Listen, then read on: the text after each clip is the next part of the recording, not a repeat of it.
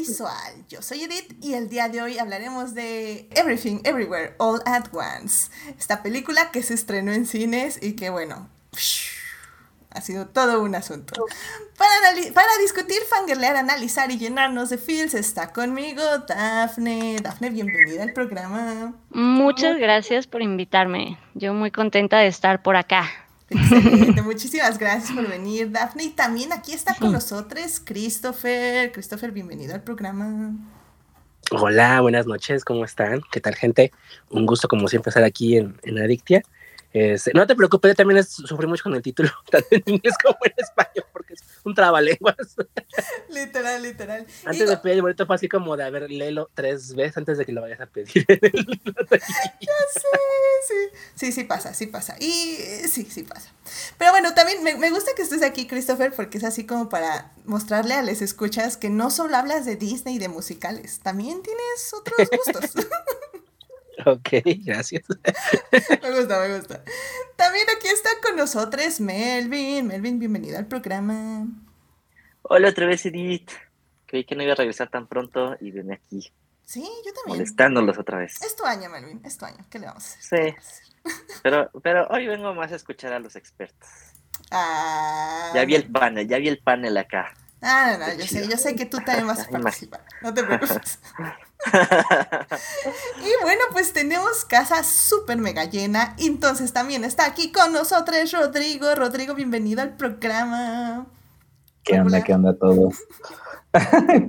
¿Qué onda? ¿Qué onda? ¿Cómo están todos? No, pues aquí súper bien el ver tantas caras conocidas y no tan conocidas como Chris, pero un gustazo estar aquí siempre compartiendo con ustedes. Sí, muchísimas gracias. Y de hecho sí pueden ver tu cara nuestros escuchas porque contigo hicimos el mini adictia visual de esta película. Ah, neta, sí, cierto. Entonces, realmente, este, si quieren una plática 100% sin spoilers, eh, les recomiendo mucho ir a ver ese mini adictia que está en todas las plataformas. Y bueno, pues ya saben, querido público, que si se quieren más bien unir a esta conversación aquí en Twitch en vivo los lunes a las 9.30 de la noche, pueden, pueden estar por acá. Y también pueden estar en, en YouTube, donde estamos en el chat a las 9 de la mañana los miércoles. Muchísimas gracias a nuestros mecenas Juan Pablo Nevado, Melvin Jiménez. Oh my god. Me encanta que Melvin suene a los Patreon. y está aquí. Y Saulo Tarso por patrocinar este bonito programa en Patreon. Si quieren ser adictas como ellos y tener múltiples beneficios, vayan a Patreon para suscribirse. Y bueno, querido público, sin más, evidentemente, antes de hablar de esta maravillosa película, primero tenemos que salvar lo que amamos.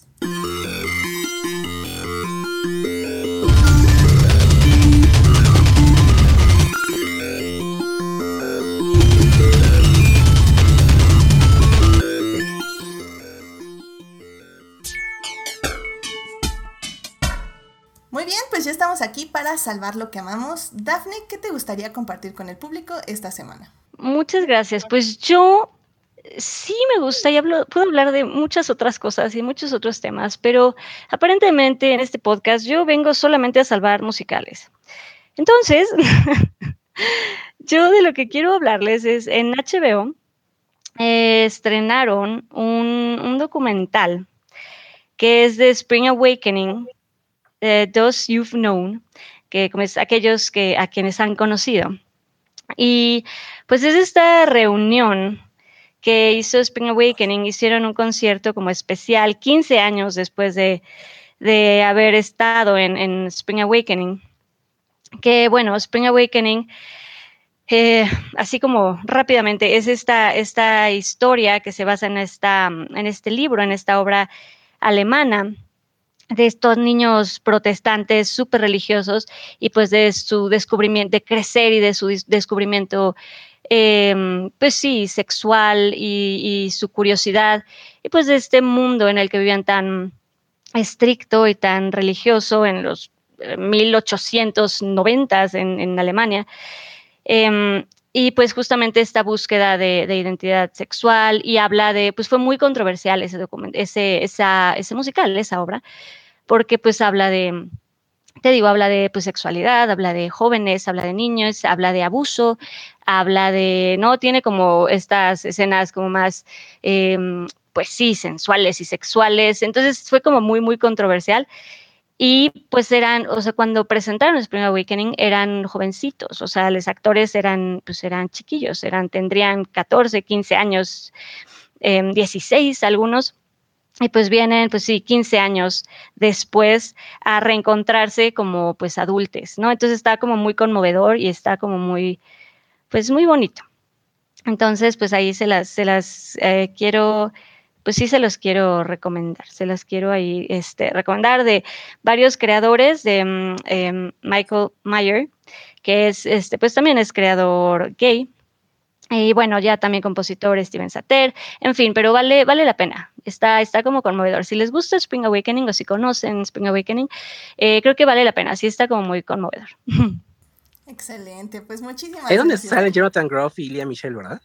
Así es correcto. Mm, ya, correcto. Yo, yo, con razón decía, es que me suena eso, pero sí, creo correcto. que. A, aparte, a mí me encantó porque lo que más se revela en las noticias fue una anécdota que cuentan ahí ellos en el documental este, sobre este proceso de creación de musical sí, y fue sí. como un chisme de tabloide por el contexto de la nota. Literalmente de... así es como me llegó a mí. O sea, estaba así como, creo que fue lo que escuché del chisme de tabloide y sí, efectivamente. Sí, ¿verdad? O sea, eh, o sea por eso el documental llegó a, a, a, a, los medios mainstream, por esta historia que cuentan Jonathan y, y Lia. Que es muy bonita parte, porque al final de cuentas Jonathan y Lia tienen una amistad eh, muy auténtica y muy, muy, este, pues ya extensa porque son amigos desde entonces, entonces es muy padre este, ver hasta qué grado de, llegó su amistad, pero pues sí, el tratamiento que le dio la prensa fue de chisme barato, la verdad, y fue un poco ah, triste no. porque demerita un poco el, el, el, el documental y, y, y, el evento, ¿no? Como los 15 años de Spring Awakening.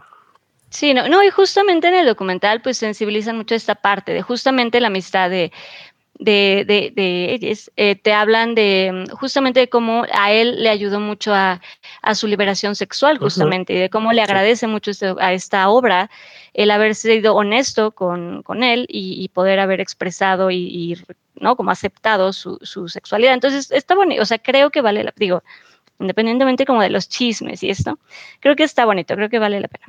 Ah, lo checaré, lo checaré. Sí tenía curiosidad y no sabía que ya estaba entonces disponible en en el universo. ¿En dónde, ¿En dónde lo podemos ver? Perdón. En HBO Max. HBO Max. Entonces ya que estaba en HBO, entonces qué, qué padre. Lo, lo, voy a buscar y sí, sí lo voy a ver, definitivamente. Por el chisme un poco, pero también porque me caen muy bien. me caen muy bien, la verdad, la verdad. Pero bueno. Pues muchísimas gracias, Dafne, por traer esto con el público. Claro ¿a ti qué te gustaría compartir con el público en esta semana? Bueno, yo les quería compartir y también invitarlos a, a, que vean. La semana pasada estrenó en, en Star Plus la tercera temporada, que es la temporada final de Love Victor. Love Victor eh, es esta serie, eh, es esta comedia dramática eh, sobre este eh, adolescente gay latino eh, que vive en Atlanta y que este, pues a lo largo de tres temporadas su viaje de autodescubrimiento sobre no solo su identidad sexual, sino también sobre quién es como persona. Eh, esta serie es de los creadores de This Is Us y además que fueron los escritores de Love, eh, Love Simon, que es, la, que es la, novela, la, la, película y la novela de la cual es este spin-off. Es una serie hermosa, es una serie muy bonita, es una serie que este, a mí me hace reír y me hace emocionarme y me hace alegrarme y me hace conmoverme demasiado. Es una serie que este, te pone los, todos los sentimientos y todas las emociones a flor de piel porque está muy bien, está muy bien construida está muy bien escrita, está muy bien actuada, eh, tiene una manufactura impecable y tiene muchísimo corazón. Leí una reseña en internet donde, donde decían que era básicamente eh, sentarte eh, a, comer helado mientras ves adolescentes queer, LGBT en pantalla, con la tranquilidad de que van a estar bien y de que van a terminar felices y bien, a pesar de que eh, de, todo lo que les pasa a lo largo de, la, serie. Y es cierto, a final de cuentas, eh, la serie trabaja muy bien sobre esos temas. Trabaja mucho sobre, sobre los temas de identidad, pero por ejemplo también sobre lo que es ser una persona LGBT en, un, en un ambiente mucho más conservador como una familia latina o como una familia musulmana. Este, tra trabaja sobre temas también sobre eh, adicciones, depresión familiar, el impacto que tiene en la familia, este, y cosas por el estilo. Entonces, es una serie magnífica, una serie hermosa, este, pero al mismo tiempo tiene bastante sustancia y bastante carnita. Eh, la tercera temporada es un, una farewell note, una nota de despedida eh, bellísima y que es tremendamente emocionante, tremendamente divertida y con un final muy satisfactorio porque como dijimos, todos los personajes van a acabar bien y vas a saber que van a estar bien a pesar de lo que les venga más adelante en el canal mental que te hagas. Entonces, yo amo intensamente este universo desde que descubrí la novela de Love Simon hace ya como cinco años este, antes de crear película y cosas por el estilo, y Becky Bertel es una de mis autoras LGBT favoritas. Entonces, el, lo que han creado este, Brian Tannen, que es el showrunner de Love Victor, que es, un, que es obviamente un, escritor LGBT, junto con todo su pool de escritores y directores, este, es francamente hermoso. Entonces, vayan a ver Love Victor, está en Star Plus las tres temporadas. Es un apacho al corazón que todas las personas, eh, especialmente las personas LGBT, se merece. Ah, es excelente. Muchísimas gracias por la recomendación. Y sí, yo un día de estos le echo. Ya me quedé sin serie de la comida, entonces me perfecto. claro que sí. ¿Por qué no? En Star Plus, excelente. Muchísimas gracias, Christopher. Gracias. ¿a ti qué te gustaría recomendarle al público esta semana? Eh, yo quiero recomendarles a Alex Toledo, búsquenlo en sus redes, es un escritor y también eh, terapeuta, sabe, pues da como consejos de psicología y así.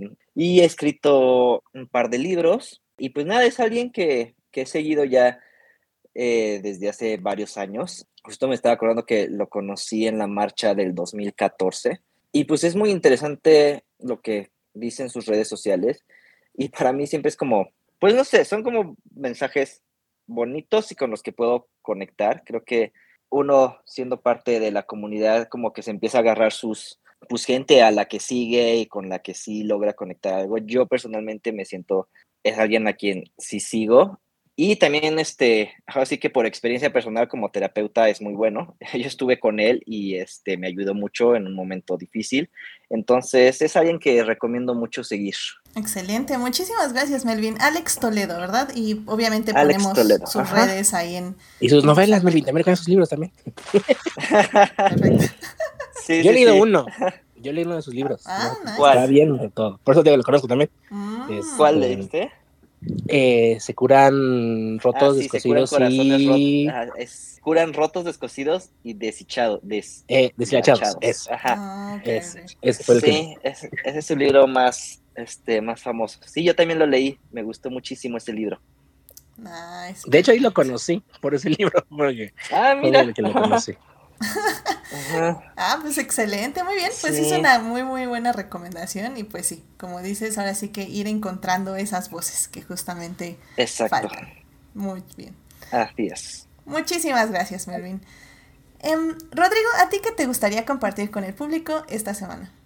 Sí, claro. Este, eh, a mí me gustaría compartir un grupo, un grupo de música eh, que es de este movimiento del queer punk, que eh, el queer punk es un movimiento que ha existido desde, hace un rato en Estados Unidos y de hecho uno de los más grandes representantes es Lim Grist, que es, eh, es una banda de punk muy, muy famosa que habla acerca de muchas temáticas de la comunidad. Este, y esta banda de la que quiero hablar más bien es una banda de unas chicas trans que se llaman Gloss, que es un acrónimo de Girls Living Outside Society Shit. Es una banda de hardcore punk eh, y es una banda que me parece súper interesante porque eh, en, en, este último mes, en el mes del Pride, bueno, yo soy muy fanático del punk, entonces muchas de las páginas ha circulado este video de ellas tocando, que fue un concierto, de hecho, en San José, California, en el 2016, que fue su último concierto que tocaron ellas. Este, y la verdad es una lástima que ellas hayan separado porque creo que es de mis bandas favoritas de punk de los últimos años. Es impresionante la, energía que tenían ellas a tocar. Tienen dos discos, este, tienen 12 EPs y la verdad, si les gusta ese tipo de música eh, y hablan mucho de, temáticas de, de, cómo viven estas chicas trans, el ser trans y punks al mismo tiempo, entonces me parece como una visión que muy pocas veces abordan y la verdad es que la forma en cómo tocan, la energía que, que, proyectan en su música y las letras me parecen, la verdad, bastante brillante. Entonces, si le quieren dar una chance y les gusta ese tipo de música, escuchen este grupo que se llama Gloss. La verdad, brillante, tocan, tocan brillante ellas. Gloss, excelente. Mira, recomendación musical. Casi no tenemos recomendaciones musicales ni literarias. Y bueno, hoy tuvimos dos, así que estuvo muy, muy bien. Eh, pues muchísimas gracias, Rodrigo. Ahora sí que vamos a buscar esta música para escuchar la queer punk. ¿Qué, qué, qué cosas tan, tan curiosas? Géneros tan curiosos de música. Me encanta que esa recomendación fue tan puente. Sí. sí, definitivamente. Digo, querido público, Rodrigo es Rodrigo Puente, entonces si le decimos puente es, es, una reacción natural. es por costumbre. Por costumbre. Pero sí, sí, es queer punk, es como, wow, qué, qué increíble recomendación. Pues muchísimas gracias. Sí, y la verdad, este, digo, eh, el movimiento de queer punk es un, un, movimiento que lleva muchísimo tiempo en Estados Unidos y la verdad tiene unas bandas, digo, y mencioné antes una que se llama Link Grist, que de hecho es una de las bandas pioneras de este movimiento. La verdad, si lo pueden escuchar, a mí me parece brutal, brutal, en, no solamente en música, sino en cómo tocan y en las actuaciones, sino también en las letras. Me parecen tremendas. Entonces, la verdad, si quieren escuchar, si les gusta esa onda medio hardcore punk, recomendadísimo. Excelente, muy bien, pues muchísimas gracias por esta recomendación. Y bueno, eh, a mí me gustaría hablarles, eh, ya saben, no sé por qué, o sea, en mi persona tal vez no me encanta la moda, o más bien tal vez no he sabido cómo expresarme a través de la moda. Pero me gusta seguir mucha gente que habla de moda y sobre todo TikTok creo que ya saben que te vas como una tendencia y te empiezan a llegar más y más recomendaciones.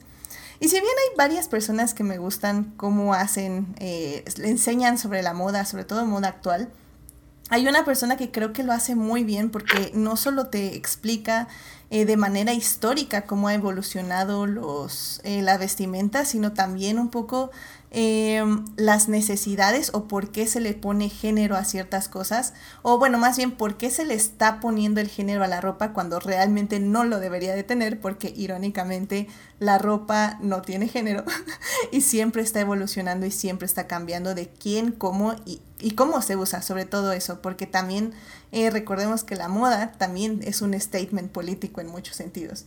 Entonces a mí me gustaría recomendarles el TikTok de Manu Styling que pues sí, como digo, hace estos videos muy interesantes, muy dinámicos sobre moda, sobre cómo se utilizan todas estas este, tendencias y cómo se expresan a través del tiempo. Tiene muchos TikToks hablando justamente sobre diversidad en la moda, por qué la moda no tiene género. Y, y, creo que está muy padre, o sea, la verdad lo hace muy bien, es de los TikToks bastante profesionales, que no solo es grabar una cámara, sino también incluye edición, redacción, o sea, la verdad es que ya saben, aquí somos pro TikTok y hay cosas muy muy interesantes y una de estas es Manu Styling y su TikTok sobre moda. Así que vayan a checarlo porque está bastante interesante. Bueno, queridas escuchas, pues este en Twitch abrí justamente un regalo que me envió una escucha y está increíble. Este, los voy a disfrutar muchísimo. Si quieren ir a ver qué fue, vayan a Twitch ahí a la transmisión para que disfruten los regalos igual que yo. En serio, le agradezco de muchísimo corazón, o sea, de todo corazón más bien a este escucha de estarme enviando no solo los regalos, sino estas grandes palabras que en serio me llenan mi corazón y qué bonito, qué bonito. Muchísimas gracias.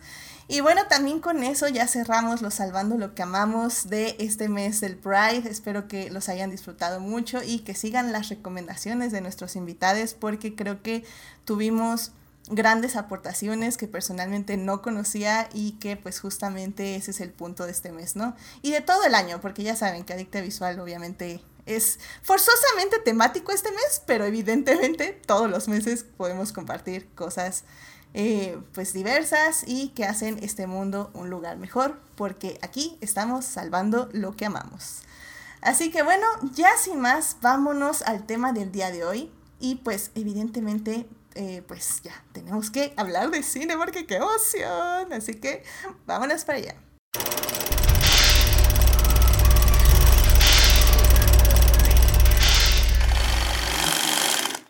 Muy bien, ya estamos aquí para hablar de cine y en esta ocasión vamos a hablar de la película Everything Everywhere All at Once. Esta película se estrenó en cines ya desde hace una par de semanas Estuvo de preestreno en varias salas y oficialmente se estrenó este jueves. Eh, siguen pocas salas, evidentemente, pero eh, sobre todo al norte de la ciudad pueden encontrar bastantes horarios. Y bueno, esta película está dirigida por Daniel Wan y Daniel Scheinert. sí, practicándolo todo el día. Vaya. Pero en fin. no sirvió. y bueno, y pues tiene un gran cast y crew que vamos a estar hablando al respecto. Eh, en la primera parte vamos a hablar de la preproducción, vamos a hablar un poco sin spoilers, por si todavía no quieren que saber mucho de spoilers, pero bueno, si no quieren tener spoilers, les recomiendo más bien ir a escuchar el mini adictia que hice con Rodrigo hace un par de semanas, un par de días. Ahí sí hablamos 100% sin spoilers, pero bueno, la primera parte va a ser más la preproducción, entonces no hay ningún problema ahí. En la segunda parte vamos a hablar ya de los temas que toca la película y nos vamos a ir con todos los feelings. Y en la tercera parte tal vez nos vamos entre las conclusiones y un tema tal vez algo controversial sobre la protagonista de esta película. Así que bueno, pues sin más, vámonos a la primera parte.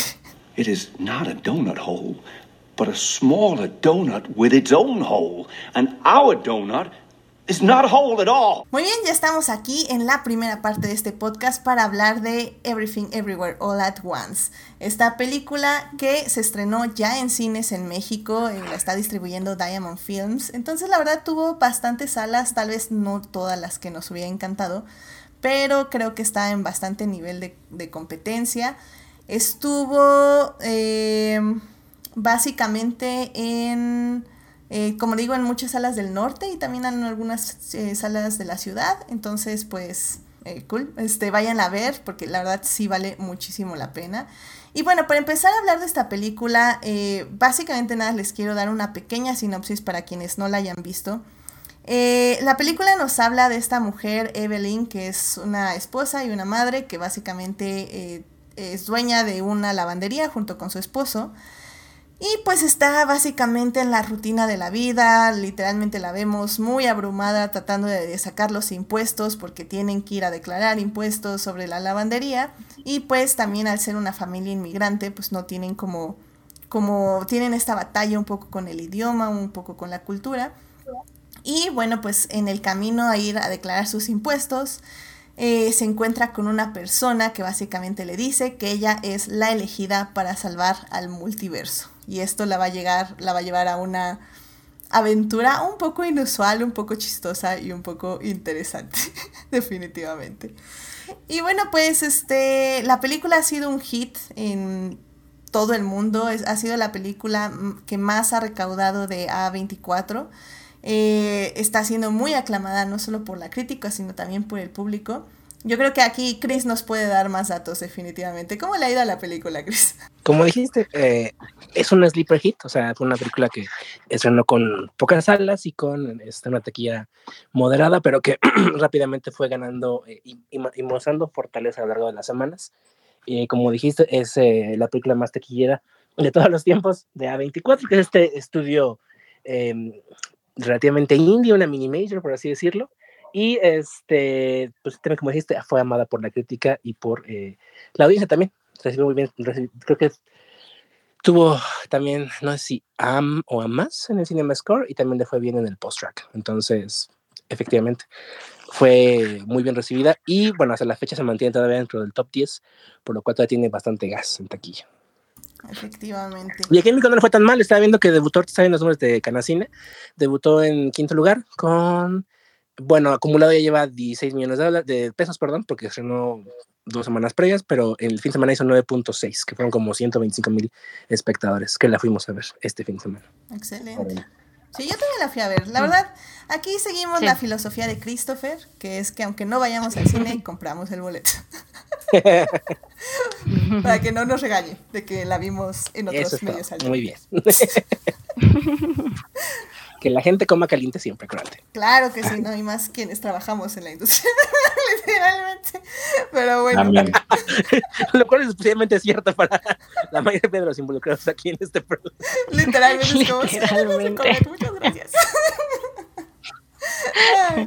pero bueno, Dafne, ¿qué nos puedes hablar justamente de la producción de esta película? O sea, ¿qué? Digo, yo sé que vamos a hablar de los temas profundos más adelante, pero ¿qué tal la producción? ¿No, no te sacó así de, ¿what? ¿Qué está pasando? Eh, sí, creo que es una, o sea, sí, sí es una locura, pero dentro de lo que cabe, o sea, dentro de este multiuniverso, creo que trataron de, mm, de mantenerse como en ciertas locaciones y en ciertos ceros, o sea, dentro de la locura que, que es, creo que lograron hacer algo muy bueno con lo que tenían, o sea, creo que aprovecharon muy bien como sus recursos lo cual pues siempre se, se agradece mucho. O sea, creo que con, con un proyecto, eh, cuando sabes aprovechar eh, tus locaciones y lo que tienes y sacarle todo el jugo a tus, a tus recursos y a tus herramientas, pues se agradece, se agradece como mucho. Porque sí, de hecho no, eh, de nuevo, creo que hacen que todo luzca con, digo, obviamente con, con la historia, pero también, por ejemplo, eh, influye mucho la, edición y como todo el montaje de, mm, la película, pues va, a influir muchísimo en, el producto final. creo que eso está padre. Y nada más digo, así como dato curioso de la, de la preproducción, eh, que digo, a lo mejor eso ya lo comentaremos más adelante, pero algo curioso es que, por ejemplo, antes, em, cuando se estaba creando este proyecto, pues se consideró que Jackie Chan fuera el protagónico, ¿no? O sea, eh, originalmente em, la historia, el guion fue escrito como para, para él, antes de que, bueno, ya quisieran reescribir, bueno, entre comillas, reescribirlo para, una, para, un, para que fuera una mujer, ¿no? En lugar de, o sea, cambiaron a Jackie Chan por, por una mujer, por esta onda de la relación marido-mujer y que fuera más, bueno, lo que fue, ¿no? Pero, pero creo que eso es, es, interesante y digo, ya lo comentaremos más, más adelante, como estos cambios que hubo por justamente el cast y como esta idea que tenían originalmente y que fue cambiando y que se fue transformando en, pues en, el, en lo que tenemos. Sí, efectivamente. Y es que como dice Saulo en el chat, eh, dice que es una película de 25 millones de dólares y dice que cinco personas hicieron todos los efectos especiales. I mean, yes, but... o sea, sí la verdad es que hay algo, una de las cosas que me sorprendió muchísimo de la película fue la cantidad de efectos prácticos. Creo que no lo noté la primera vez que la vi, pero la segunda sí se nota muchísimo más que, que realmente hay muy poco de CGI. Evidentemente están borrando cables, este, cositas más como de utilería, pero realmente así como efectos 100% especiales, este, VFX, hay muy poco y creo que eso es algo que también se le aplaude mucho a la cinta porque se siente, o sea, se siente muy orgánico todo lo que vemos y eso también le da un feeling muy diferente, o sea, a, lo que a lo demás que vemos, eh, no sé, ya, llámese Marvel, llámese DC, o sea, que, que tienen, y, y digo, los comparo un poco con estas películas porque la cinta tiene mucha acción, o sea, tiene muchísimas peleas, muchísimos momentos que están pasando cosas muy espectaculares y realmente, o sea, ver que todo realmente está pasando en pantalla, creo que es muy refrescante. Bueno, eso y que los hermanos rusos son productores ejecutivos de la película. Creo que es mm. muy buena tu referencia de Marvel porque, pues digo, dos de los grandes directores fueron productores ejecutivos de la, de la película, ¿no? Sí, efectivamente. Y pues justamente hablando de, la película, eh, Rodrigo, ¿tú qué nos puedes decir justamente de los homenajes que hacen estos directores al cine? Es que eh, yo creo que la película es, una película para ver muchas veces. O sea, la verdad yo, yo he tenido la oportunidad de ver la película tres veces. Este, y la verdad que creo que cada vez le encuentras diferentes cosas, ¿no? O sea, por ejemplo, desde los homenajes a, a muy evidentes, ¿no? A Disney y y Ratatouille, uh, pasando por estas tomas como de muy Wong Kar este, pasando por, este, no sé, hasta eh, haciendo referencia a, la teoría de que el universo es un bagel de Howard Bloom, este, no sé, siento que tiene millones y millones de referencias a la película, que es una película que puedes tener dos lecturas de ella, pues, o sobreanalizar la película y ver cada uno de estos elementos y cada uno de los encuadres, que es una de las cosas que yo más disfruto de las películas, o simplemente puedes dejar de verlos y no tener estas referencias. Y de todos modos la película sigue funcionando y sigue funcionando de manera bastante, bastante bien, ¿no? Entonces yo creo que ese es lo, lo bonito de la película, que te puedes clavar tanto como quieras tú en las referencias de la película y, y pueden pasar,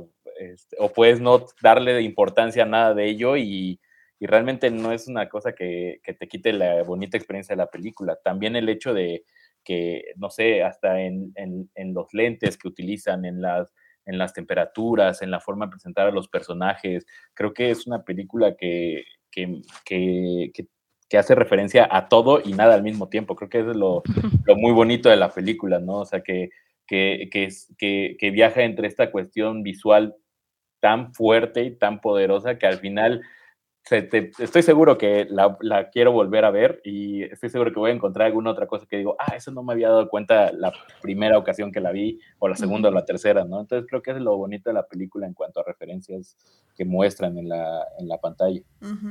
Sí, efectivamente. O sea, creo que eso es lo importante de la película, que tiene como 1500 referencias y justamente, o sea, no solo estamos hablando de, de todo lo que tú mencionabas, también hay cosas al cine como muy antiguo, tenemos como referencias, no sé, a Buster Keaton, tenemos como ciertos encuadres que nos refieren a ciertas cosas. Y es que eh, los Daniels, justamente los directores, hablan también de las eh, de donde se inspiraban, ¿no? De, por ejemplo, de Matrix. Dicen que esta película no existiría justamente si, si Matrix no hubiera existido.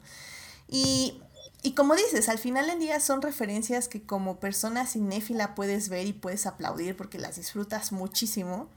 Pero al mismo tiempo, eh, definitivamente, o sea, no, no te estorban en la narrativa. Y eso es algo que me parece como muy interesante de la cinta, cómo balancea la trama justo con todo lo, con todo lo espectacular que es en, lo visual, ¿no? Y es que Melvin, o sea, la verdad no sé si eh, supiste un poco cómo se construyó esta cinta, pero por lo que veo, eh, los Daniels como directores son son personas que hacen como mucho tipo de improvisación en el set, ¿no? Como que son directores que se adecuan a lo que tienen y a lo que los actores les aportan, ¿no? No, la verdad no, no, no supe cómo. Quise llegar un poco en blanco a esta peli porque había como muy, muy altas expectativas y dije, no, seguro voy a llegar con demasiadas altas expectativas. Pero, o sea, sí, sí se nota eso, o sea, todo. No, o sea, no dudo que haya sucedido eso. O sea, están bien locos cómo construyeron, cómo iban construyendo cada cosa. Y, ¿Dónde se les ocurre todo eso? y de hecho, eh, estaba, estaba, viendo una entrevista eh, con los directores y que hablan acerca de cómo le dieron mucha libertad también a los actores. Por ejemplo, todo el look de Jamie Lee Curtis fue Jamie Lee Curtis la que lo puso.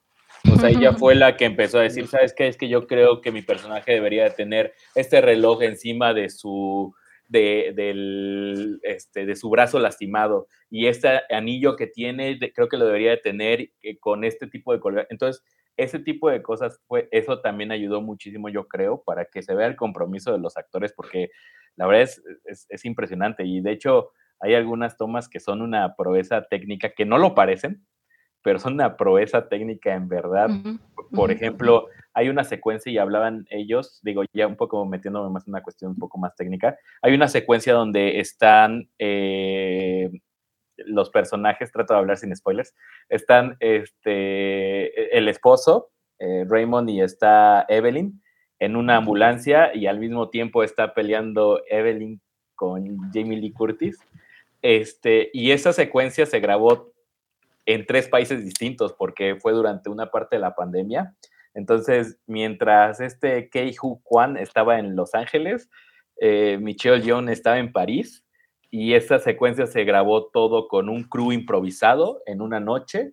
Entonces, debían de, y los directores no, no pudieron volar a, París, entonces tuvieron que estar en, en, en Skype, bueno, en, en Zoom, dirigiendo todo a la gente en París, con la dificultad también de un poco de, de, diferencias de horario y todo. Eh, la mano que sale eh, en la secuencia, que supuestamente la regresa al mundo de la pelea, es el, uno de los directores, porque resulta que Jamie Lee Curtis no puede ese día. Entonces, puede, o sea, realmente son ese tipo de cosas que parecen tan nimias, o que, pero se ve el compromiso de los directores realmente y de la producción, que a pesar de que tuvieran 25 millones, yo creo que esos 25 millones realmente los gastaron de manera súper inteligente para hacer una película que pareciera de 70 millones. 100%, 100% ocuparon súper bien lo que tenían, lo supieron ocupar. Y además eso que comentas, creo que es lo bonito de, del amor y de la magia del cine. Si hay un, todo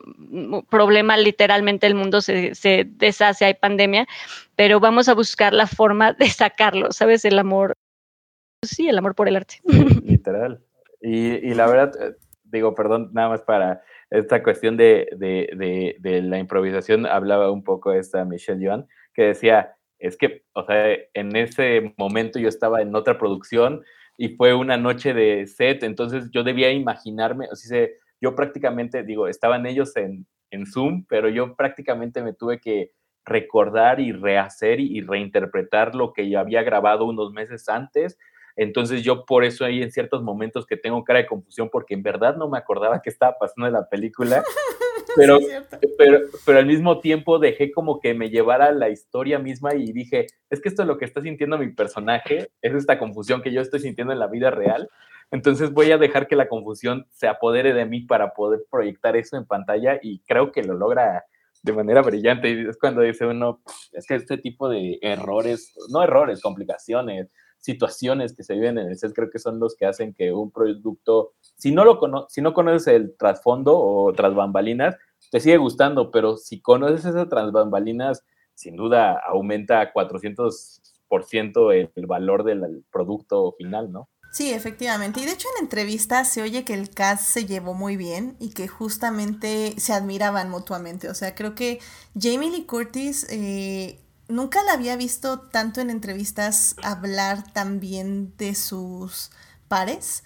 Y en este, en este aspecto, o sea, se ve que ella está muy involucrada, sobre todo en el set, en lo que está pasando, cómo están grabando, y que sí le sorprendió muchas de las cosas técnicas que se estaban haciendo. Ella también en una entrevista habla de una escena donde están peleando con los pies, entonces que Michelle yo tenía que tener como una persona abajo de ella que era como un doble de pies que iba a estar peleando, pero que Michelle estaba así como súper concentrada y decía, bueno, pero es que ¿cómo le van a hacer? ¿Cómo va a estar aquí la cámara? ¿Cómo va a ser el asunto? ¿Lo van a reemplazar por CGI? Y no, o sea, literalmente dice, ya que vi la toma, pues no, era nada más el posicionamiento de la cámara. De la cámara. Y cómo mm. se veía la lucha con los pies y Michelle y su cara y yo peleando, o sea, dices, está, era muy impresionante todo lo que se estaba logrando justamente en el set. Y es que digamos, o sea, todas las personas que están aquí involucradas, o sea, Jamie Lee Curtis eh, obviamente tiene toda su carrera actoral, pero bueno, hablemos de las personas, eh, de, los, de los protagonistas de esta película. Michelle Yeoh, pues obviamente tiene una historia, no solo como en la cinematografía, sino también como una maestra de las artes marciales. Entonces también evidentemente sabían eh, los Daniels que tenían esto y que lo podían aprovechar, pero pues también tienen a este actor que regresó después de 20 años de no estar actuando, este Ki Yu Wan, que, que regresó literalmente solo para esta película porque dijo que, que le inspiró muchísimo ver a Michelle Yeoh en Crazy Rich Asians y que dijo, wow, o sea, entonces ya hay papeles para mí, porque él dice que dejó de actuar, no porque ya no quisiera actuar, sino porque ya nadie le llamaba, o sea, dices que no había papeles para actores asiáticos. Y pues dije, pues para qué sigo esperando algo que nunca va a llegar y me retiré. Y, y dice que justamente regresa para esta película porque ve a Michelle Yeoh en Crazy, Crazy Rich Asians y dice, órale, ya hay un espacio para actores asiáticos otra vez. Entonces voy a ver con un agente, con alguien que contacte a alguien a ver si alguien me quiere en su película. Y los Daniels fueron las primeras personas que le dijeron que sí, que, ellos lo querían. Y tomó muchas clases de actuación como para volverse a aprender esa flama actoral. Y no manchen, o sea, es que lo hace súper bien. O sea, literalmente hace mm. tres papeles en la película y es impresionante lo bien que lo hace. Y pues sin mencionar a Stephanie Su, que también es una gran ah. actriz, o sea... Gran, gran. Yo la conocía por Mrs. Maisel, que hace bien ahí su papel, no digo que lo haga mal, pero creo que aquí fue cuando dije, wow, es una gran actriz, o sea, wow. Qué increíble. Lo hace muy bien. Sí, lo hace. La verdad es que las actuaciones en general, la verdad es que están muy, muy bien. De hecho, estaba igual en otra entrevista. Es que ya después de ver esta película, como que me obsesioné mucho.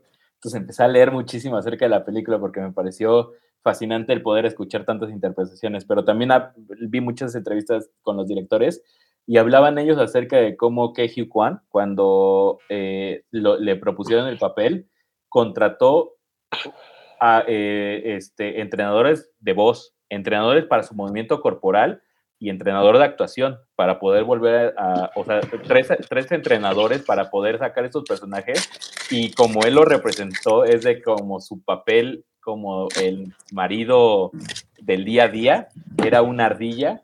Eh, el- el- el- la versión alfa de él era un halcón y la versión del CEO era un zorro. Entonces, que antes de entrar a, actuar, él actuaba como estos animales para poder como obtener este, este perfil al momento de proyectar, no sé, me parece, o sea, cada aspecto de la película se nota cómo cada uno de los actores estaba tan comprometido con, con la historia que se nota, al final se nota y como dicen, hacen todos un trabajo brillante, hasta el más pequeño de los papeles, te parece interesante. Sí, no, y creo que se- lo, lo que dices, creo que eso se, se siente y cuando hay de verdad, cuando hay entrega, cuando hay pasión por lo que se está haciendo, cuando de verdad tiene corazón y, y de verdad lo haces con cariño, se transmite y sí te, te llega y gana y, y se siente en la, en la pantalla, ¿sabes? Cuando algo realmente tiene pasión y se hace con realmente con entrega, sí se transmite. Sin duda. Sí, efectivamente, completamente de acuerdo. Y pues bueno, yo creo que ya de, de datos curiosos de la película van a seguir saliendo más, evidentemente, pero es que tenemos que hablar del que realmente hace esta película excepcional. Porque sí, podemos tener las mejores batallas, podemos tener los mejores efectos prácticos en este caso y los mejores cameos, porque como dice Saulo Tarso, este, los directores hacen ahí también sus cameos en la película. Eh, pero de esto nada importa si no tienes una historia con mucho corazón. Así que vámonos ya a la segunda parte porque tenemos que hablar de la historia y, y porque lloramos. oh, así que vámonos para allá. Blow that piece of junk out of the sky! Muy bien, ya estamos aquí en la segunda parte para seguir hablando de Everything Everywhere All at Once. Esta película la pueden ver en cines aquí en México y pues la verdad este... ah, qué, qué gran película, en serio, tenemos que... Tenemos que hablar de ella y pues porque en la primera parte justamente les estuvimos contando de la preproducción, de la producción de la película más que nada, porque es impresionante todo lo que se ve, todo. eh, creo que tal vez se me olvidó mencionar que también la edición es una cosa muy impresionante. Ya lo mencionaba Rodrigo mucho que hay, hay como paralelos que funcionan muy bien entre realidades y entre eh, los espacios temporales que están sucediendo, pero también la edición es excepcional Sí. para los paralelos Claro. emocionales. Que eso es Cabrón. 100%. efectivamente de lo que vamos a hablar. Y, y, ju- y- y justo lo que comentaba hace un momento, o sea, además, acompañando a la producción, el montaje es lo que alza muchísimo y te da, te da el producto final. Es, sí, es, digo, nada más como para. Sí, es, es un gran trabajo de montaje, de edición. Y, y además me encanta que la edición es tan compleja, pero al mismo tiempo tan sencilla, porque la mayoría son cortes directos. Y eso es, ¡buah! qué bonito, porque es, o sea, por ejemplo, toda esa secuencia, creo que la subiste tú en Instagram, Edith, este, de cuando van cambiando de, de, en los multiversos, esta Evelyn. Esa secuencia solamente estoy seguro que se tardaron muchísimo, demasiado, porque es la cantidad de personajes, o sea, la cantidad más bien del personaje en tantos ambientes y tantos vestuarios tan diversos y tantas iluminaciones y tantos, para un microsegundo que podría, que parece tan irrelevante, pero le suma tanto a la película.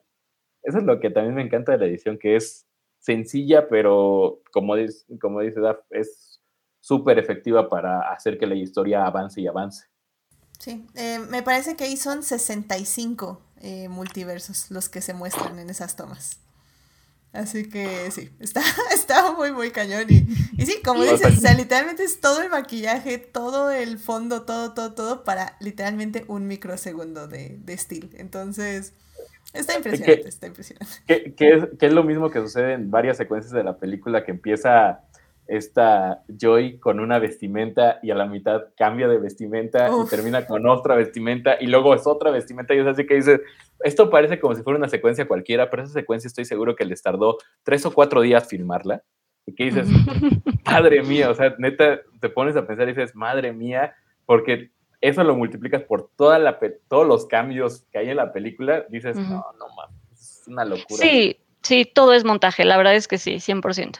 100%. Sí, definitivamente. Y, y bueno, eh, querido público, ya, aquí nos vamos 100% con spoilers. Este, tratamos de evitarlos en la primera parte, creo que lo logramos bien, pero ya, o sea, esta peli se tiene que discutir con spoilers. Y aún así, creo que no les podemos...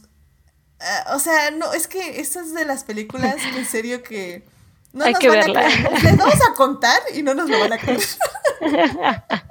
No, se tiene que vivir, ¿sabes? Si es esas películas que por más que te platiquen y te cuenten cosas que suceden o spoilers, eh, tienes que vivirlas, ¿sabes? O sea, no te no se puede contar. No sé si, me- o sea, ¿sabes? Como no, realmente no se puede contar. Yo, yo creo que esta película habla mucho de lo que al momento que la ves te proyectas mucho tú. Entonces creo que por eso la lectura de, de esta película, cada quien le da la importancia a las cosas. Ujú, Entonces, yo creo que, 100%. yo creo que eso es lo- 100%, 100%. Qué loco, sí. yo creo que por eso sí yo me... yo creo que por eso al final esta película ha conectado con todo mundo, porque en verdad es una película, es, yo supongo que es como un libro. Un libro cuando uno, uno, un- uno lee un buen libro, le nota ciertas cosas que a lo mejor la otra persona enfrente de ti que está leyendo el mismo libro no lo nota. Y yo creo que esta película es lo mismo, porque yo puedo verla y estoy seguro que Melvin, o Edith, o Daph, o Chris, o quien sea, entiende otras cosas o le da más importancia a otras cosas por simplemente lo que está viviendo y lo que vivió en su vida. Entonces me parece que esta película Sí. realmente es un, es un madrazo. O sea, realmente creo que vaya, eh, creo que es importante que la gente vaya preparada a darse cuenta que es una película que por encima parece algo tan banal Bobo, tontería. ajá. Y por dentro es realmente un discurso filosófico de plantearnos la pregunta más básica, de decir, bueno, ¿y qué hacemos en nuestra vida? literal, literal. No, y sí, literal, justamente eso, digo, no sé si ya nos podemos adentrar un poco en eso, Ya, pero dale, justamente dale, dale. Ya, dale. creo que, creo que lo bonito es justamente esto que, que, comenta, que comenta Puente, esta parte de donde sí, ¿no? De entrada aparece una película, eh, pues sí, con multi, mu- multiuniversos y de acción y rara, ¿no? Porque de lo que te proponen es como súper extraño. Y cuando la vas, eh, ya conforme va pasando, la vas viendo y dices, no, espérate, me están, sí, está súper eh, filosófico, hablamos de, digo, así como rápido, pero tenemos estos como dos poten- dos símbolos, como dos símbolos como súper grandes e importantes, que creo que es justamente, hablaban ahorita, mencionaron rápidamente el, como el bagel, que, mm, que pues básicamente pues sí te representa la, la, la destrucción, ¿no? Te va, de- te va a representar el, el querer escapar, te va, a hacer- te va a dar un escape.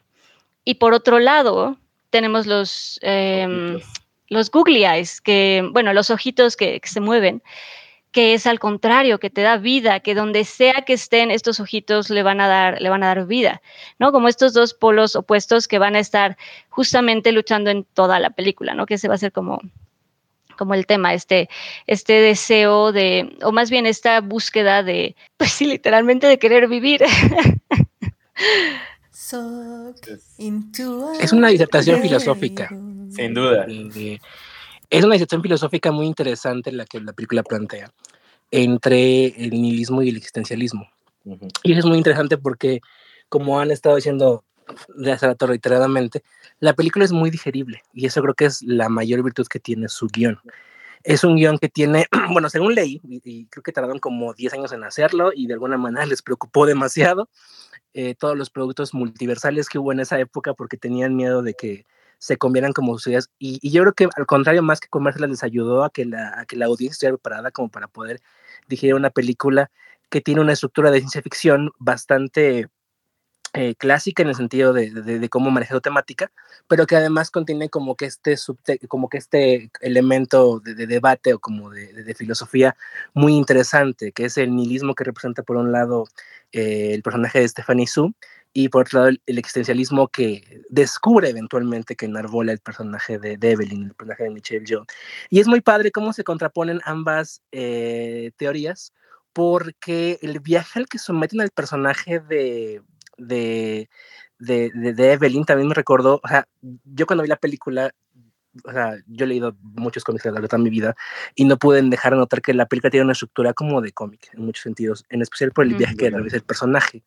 El, el viaje que trabaja el, el personaje de Evelyn es el viaje de un superhéroe, a final de cuentas, donde descubre que tiene, desde, bueno, descubre que su vida, que aparentemente es miserable y horrible, tiene una, un- una, una, eh, unos poderes que no sabía que tenía y eh, enfrenta como que esa tentación entre, eh, eh, entre, lo, entre lo aparentemente bueno y lo aparentemente malo, que en este caso es entre ceder a- al nihilismo que representa esta visión que enarbola a alguien que se parece a su hija, porque tampoco es su hija, y, y- y que va muy acorde con lo que sería su vida, porque la vida de Evelyn y todo, todo lo que ha vivido ha, ha sido miserable, o sea, ha sido una vida triste, una vida eh, rutinaria, una vida donde su matrimonio está a punto de, este, de acabarse, donde su, su relación con su hija es prácticamente inexistente, donde el fisco la está persiguiendo porque no sabe armar su declaración de impuestos y cosas por el estilo, y tiene como que resignificar su propia vida para poder entender que hay algo distinto a ese nihilismo, que es lo que, que, que- que- consumió a su hija, que, o a su otra versión, o a esta versión de su hija, por así decirlo, y tiene que encontrar como que eh, esa resiliencia interna que le permita adoptar una postura que siempre ha estado presente en su vida de manera intangible y que es la que la ha movido toda su vida, porque a final de cuentas la realización que tiene eh, el personaje al final de la cinta es eh, que siempre esos ojitos, como decía hace siempre han estado, no solo por parte de su madre, sino también por ella misma. Entonces es muy hermoso cómo construye todo este relato de, de- crecimiento del personaje eh, y es muy admirable cómo el guion lo logra ejecutar y lo logra aterrizar de una manera bastante eh, oficiosa y bastante eficiente con un guion bastante complejo y lleno de un montón de cosas que ya hemos hablado. Es que yo creo Sí. que yo creo que es inevitable que tuviera este esta estructura narrativa tan clásica como la- el viaje del héroe. El personaje, como lo mencionas, como en esta cuestión de, de- del personaje de cómic, eh, porque es tantos elementos que meten dentro de la historia que si no fuera, si fuera un poquito más rebuscado, creo que la, la narrativa del, Se podría perder muy feo. todo mundo. Todo mundo diría, ¿qué está pasando? No entiendo. Y de hecho, la primera vez que la vi, yo recuerdo de estarla viendo, este, y hay, hay un momento en la mitad de la película que sale un título que dice The End, ¿no? Y, Ah. y- y yo dije así de, es que no, o sea, la verdad, hasta este momento, hasta este punto, no sé qué mierdas estoy viendo, ¿no? O sea, de verdad. Fue porque en mi sala había una familia y se me hizo muy raro porque era una familia, eran cinco personas y entre ellos dos niños, como de ocho años. Yo, yo no supe cómo, qué, qué hacen ahí, la verdad, esos niños. De hecho, cuando entré fue así como de, me, me equivoqué de sala, se equivocaron de sala, pero bueno, no, sí, sí íbamos todos a ver la película. Y cuando apareció el, el primer ese día que aparece en mi sala de la película, sí oí su, exclamación de, ¿qué? ¿Cómo? Exacto. ¿A poco ya? Y yo así de, no, no, cálmense. Vimos un chapter one al principio, se entiende que tiene que haber eventualmente un chapter two. Y sí, eventualmente apareció un chapter two, ¿no? Sin duda sí, la, reacción pero- fue muy chistosa porque sí fue así como de los niños, fue así de, ¿qué? ¿Ya? ¿Fue todo? Y yo, y yo creo, y yo creo que un poco la película hace eso, ¿no? Que dice, bueno, ya los llenamos de momentos eh, visualmente espectaculares y de peleas increíbles y de momentos cómicos, muy bizarros, por cierto. Este, ahora vamos a hablar en serio de lo que trata la película, ¿no? Yo creo que a partir de ese punto, de cuando marca el final, y de hecho, en la siguiente toma es cuando Evelyn es actriz y se levanta y dice, no, ¿dónde está mi esposo, mi hija? Y sale, y ese es el segundo momento que vemos el camino de ella realmente buscando el entender estos multiversos. Es, no sé, me parece brillante, sin duda alguna, desde la introducción de los personajes. o sea, creo que un- es una de las cosas que yo no noté la primera vez que vi la película, pero cuando vemos el- la introducción del personaje de la hija, de esta Joy, puede- de hecho vemos cómo está la lavadora funcionando y ella lo está viendo fijamente, que hace muchísima re- re- eh, referencia después a este bagel. Entonces me parece brillante que este tipo de cosas que parecen tontas o parecen como algo tan casual, que podrían parecer como algo tan casual, y evidentemente una de las primeras cosas que aprendes en el cine es, nada, si está en pantalla es porque significa algo. Es por y, algo, creo que, claro. y creo que eso es una de las cosas brillantes que hacen los Daniels. O sea, los Daniels en esta película yo creo que son de las cosas que brillantemente lo hacen porque poco a poco van dejando estas pequeñas migajas a lo largo de la película que poco a poco van retomando estos significados, esta resignificación. Simplemente el hecho también de la primera toma en el espejo circular cuando están ellos cantando en el karaoke y vemos este, este, mundo circular y ellos están encapsulados en este mismo círculo, cómo los círculos van tomando referencias más adelante en la película, que vemos la primera toma donde se ve Evelyn, que se ve una lámpara circular, un espejo circular, entra su esposo, entra este Raymond y Raymond está en ese círculo reflejado. No sé, siento que es de verdad, sin duda alguna, y que lo mencionabas tú, Chris, es, una, es un guion que se tardó en 10 años y realmente se nota que ese tiempo fue para madurar un guion tan complejo y visualmente tan complejo e irlo pudiendo simplificar a la mayor, al mayor grado posible que a pesar de tan complejo lo pudiera entender la gente. Exacto. Y es que a mí, a mí lo que me encanta eh, también de justamente el personaje de Stephanie Su como la hija, pero sobre todo como Yobu Tupaki. Yobu eh, Chupaca. Chupaca. es que o sea, el grado de intensidad emocional que le pone la primera vez que aparece. O sea, bueno, no, la segunda, porque la primera es en el armario y luego es en el pasillo. Y, esa conversación que tiene con su madre, con Evelyn, eh, donde básicamente vemos y entendemos quién es ese personaje y cuál es, tal vez no su objetivo, sino su sentir sobre la vida y sobre lo que ella piensa que que es vivir entre multiversos, lo que, lo que ella dice, ¿no? De vivir todos los momentos, pero sin realmente vivirlos, estar en todos lados al mismo tiempo, pero sin realmente estar ahí, y cómo eso le pesa en el alma. Y básicamente entendemos por qué es este arco de villana, por ejemplo, pero que al mismo tiempo sabes que no es una villana y eso como que lo vamos viendo poco a poco conforme, sobre todo en el tercer acto, ya es cuando entendemos un poco la soledad que ella vive eh, al ser todos estos seres y al ser nadie básicamente. Y, y en serio que a mí, o sea, me acuerdo que esa primera escena en el pasillo, o sea, literalmente me sacó una lágrima, o sea, como que, como bien, como bien decías tú, Rodrigo, o sea, creo que en cierta forma casi siempre nos llaman ciertas este, cosas de esta película, ciertos momentos.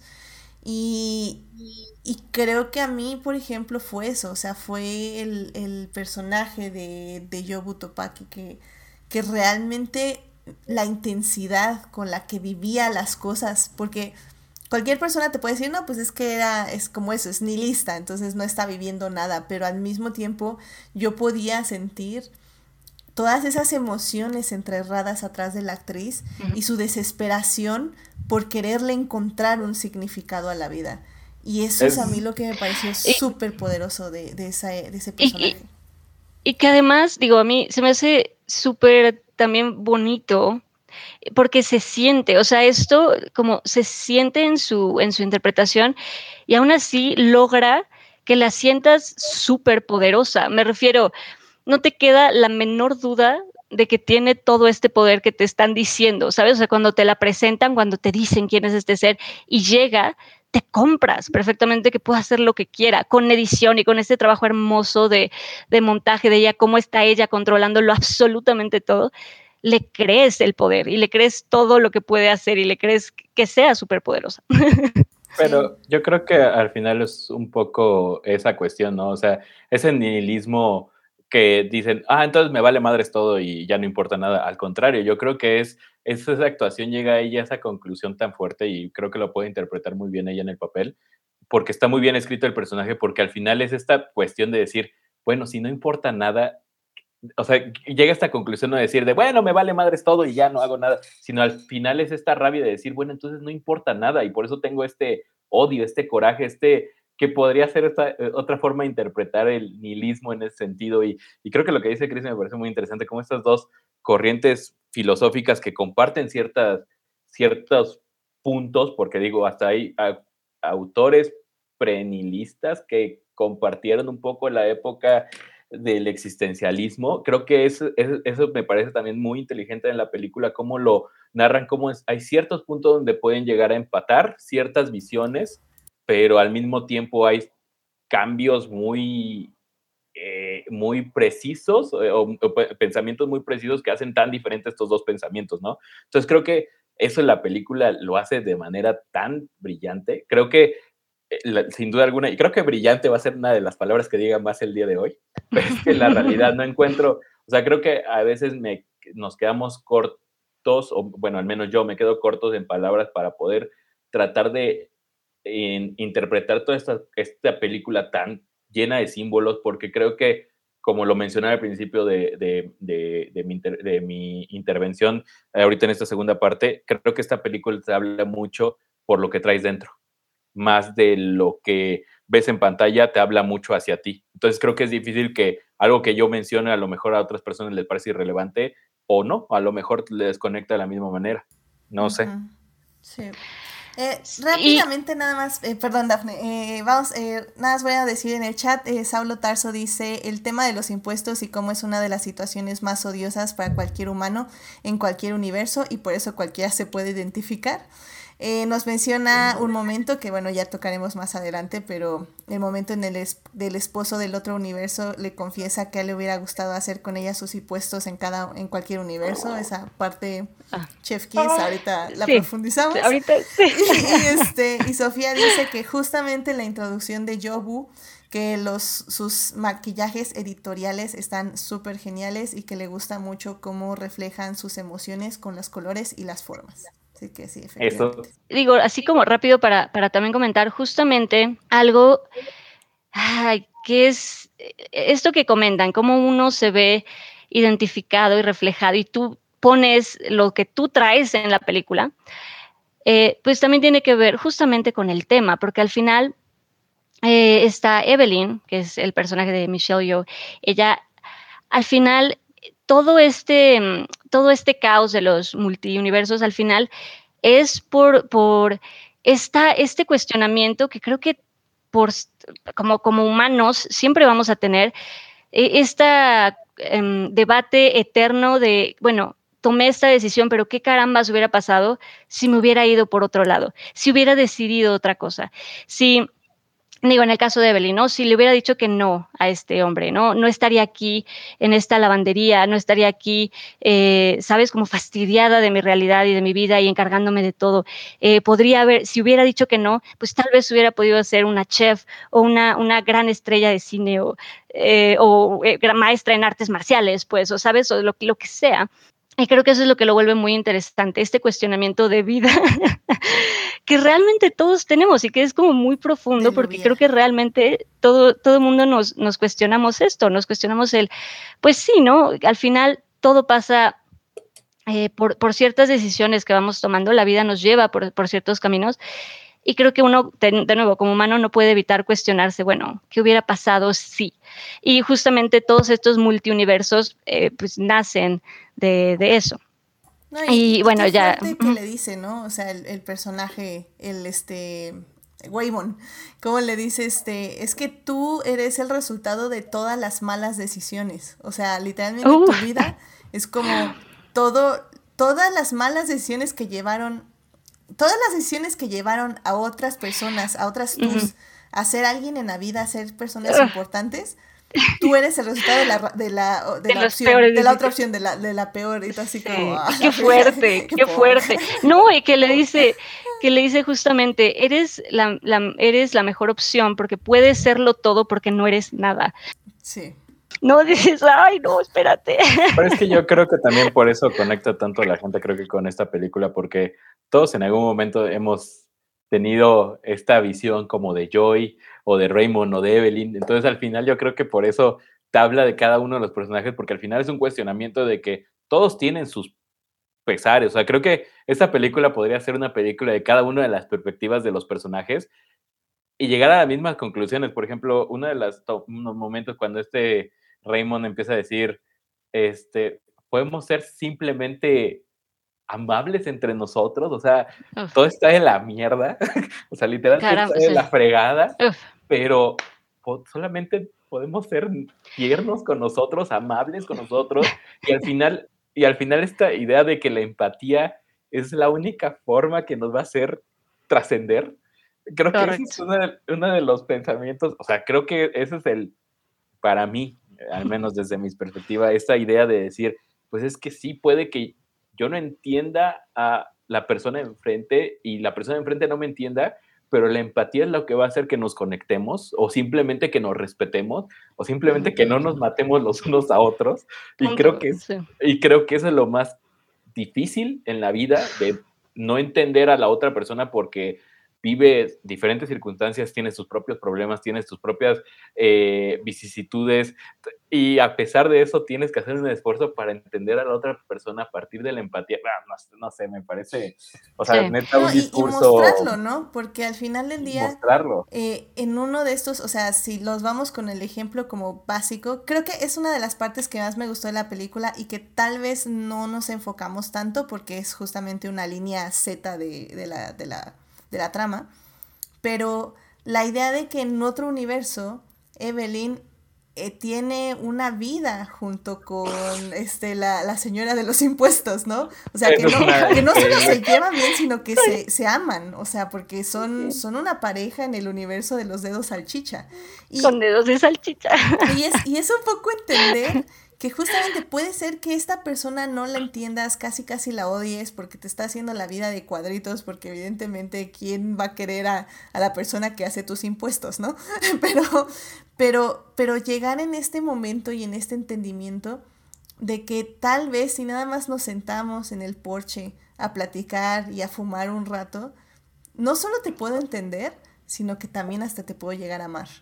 y, eso me pareció como porque Creo que algo que luego estas películas pecan, a mi parecer, a mi personal parecer, este, ya saben que apoyo el romance, pero, pero estamos en contra del amor romántico. Es que justamente se idealiza el amor, ¿no? De que, ah, es que mi pareja me va a hacer otra persona, me va a hacer mejor, es mi ancla, es, es, mi, es mi sostener, es, es, mi, es mi tierra. Lo cual está bien y es cierto en cierta forma en esta película pero también te plantea eso, o sea, no es que sea esta persona la que sea tu tierra, o sea, no tiene, o sea, sí entiendo que en casi todos los multiversos sí es esta persona, pero tal vez hay un multiverso que no es esa persona, tal vez es otra persona. Entonces realmente no es encontrar a la persona que estás destinada a, sino más que nada es encontrar un ancla que solo puedes encontrar al ser receptive de, de hacer em, una persona empática y ser una persona que ve lo mejor en otras personas. Es que al final... Correcto. Y eh, digo, perdón, rápido. Y me encanta, o sea, justo ahorita que hablábamos de esta parte donde em, proponen este universo de estas dos eh, mujeres con los dedos de salchicha, me encanta porque justo cuando está hablando con, con ella, eh, pues llegan a esto, que dice es que no, no es verdad que no eres, que no, que no, que no mereces amor o que no te pueden amar, ¿no? Que no te puedes, que no te pueden querer, ¿no? Siempre va a haber algo que puedes amar. ¿No? Dice incluso en un, universo ridículo, estúpido, en donde tenemos dedos de salchicha. Siempre hay algo, ¿no? Como dice, siempre hay algo, siempre hay algo bueno, ¿no? En este mundo donde tenemos dedos de salchicha aprendemos a tocar con nuestros pies. Y dentro de lo ridículo se me hizo tan bonito, porque dices, es ridículo, pero es tan bonito, porque sí, o sea, dentro de lo más eh, horrible o, o, feo o ridículo, eh, siempre va a haber algo que, puedes, eh, ¿no? Que puedes, que puedes eh, salvar, que puedes sacar, que puedes em, aprovechar. Es que yo creo que ese es uno de los temas también que habla mucho de la película, de que no importa que el caos exista a tu alrededor y que este sin sentido exista a tu alrededor, si es que tú tienes un propósito, lo vas a vas a llegar a trascender más allá de la, de la nada y del caos. Y yo creo que es una de las cosas que a mí me parece, eh, esa, esa escena, esa, ese momento de la película me parece de los más bellos cuando dice, efectivamente, o sea, podemos tener todos estos problemas encima, pero a pesar de eso sabemos tocar el piano con los pies. Es, ah, es que es cierto, es que es cierto. O sea, al final, si te pones a pensar, en siendo un símil con la vida, es, tú puedes tener todos los problemas en la vida, pero al final, si tú tienes un propósito en la vida, vas a poder llegar a trascender más allá de la nada porque tienes un sentido por el cual caminar, que mucha gente vive toda su vida sin ese sentido hasta llegar a la muerte y decir... Ni siquiera yo lo veo como un propósito, lo veo como... como hay, o sea, para sobrevivir a las cosas malas, estás aprendiendo cosas. Y, y a veces menospreciamos eh, lo que hacemos, nuestros logros, porque pensamos que cualquier otra persona lo puede hacer o que otras personas lo hacen mejor que nosotros. Cuando la realidad es que no nos estamos dando cuenta lo que estamos haciendo, lo que estamos logrando en las peores circunstancias. Y ese es un poco el punto. O sea, lo hacemos, o sea, en el, universo de dedos salchichas, el universo, o sea, no nos estamos dando cuenta que todo lo que podemos hacer ahora con los pies. Y ese es un punto, porque estamos ignorando los logros que tenemos. Y, y eh, perdón, pero es que me gustaría saber un poco, eh, Melvin, no te me escondas en el chat, vente para acá. Este, em, yo, eh, Melvin, ¿a ti, qué, partes de la película, de la trama, te pegaron más a ti? ¿Con cuáles más te relacionaste? Pues de entrada, un tema que siempre me ha interesado es justo esto, como de las, o sea, de que cada decisión es da pie a un montón de consecuencias y, y, es algo que con lo que conecté desde que vi, bueno, hay dos episodios de Doctor Who que me encantan. Uno es cuando está mm. Donna y creo que es como Turn Right o Turn, Left, que justo juega es, ajá, que justo es eso, ¿no? Que por tomar una decisión cambia todo, ¿no? Y en el otro universo no conoce al doctor y así, ¿no? Y es por una decisión así tan simple.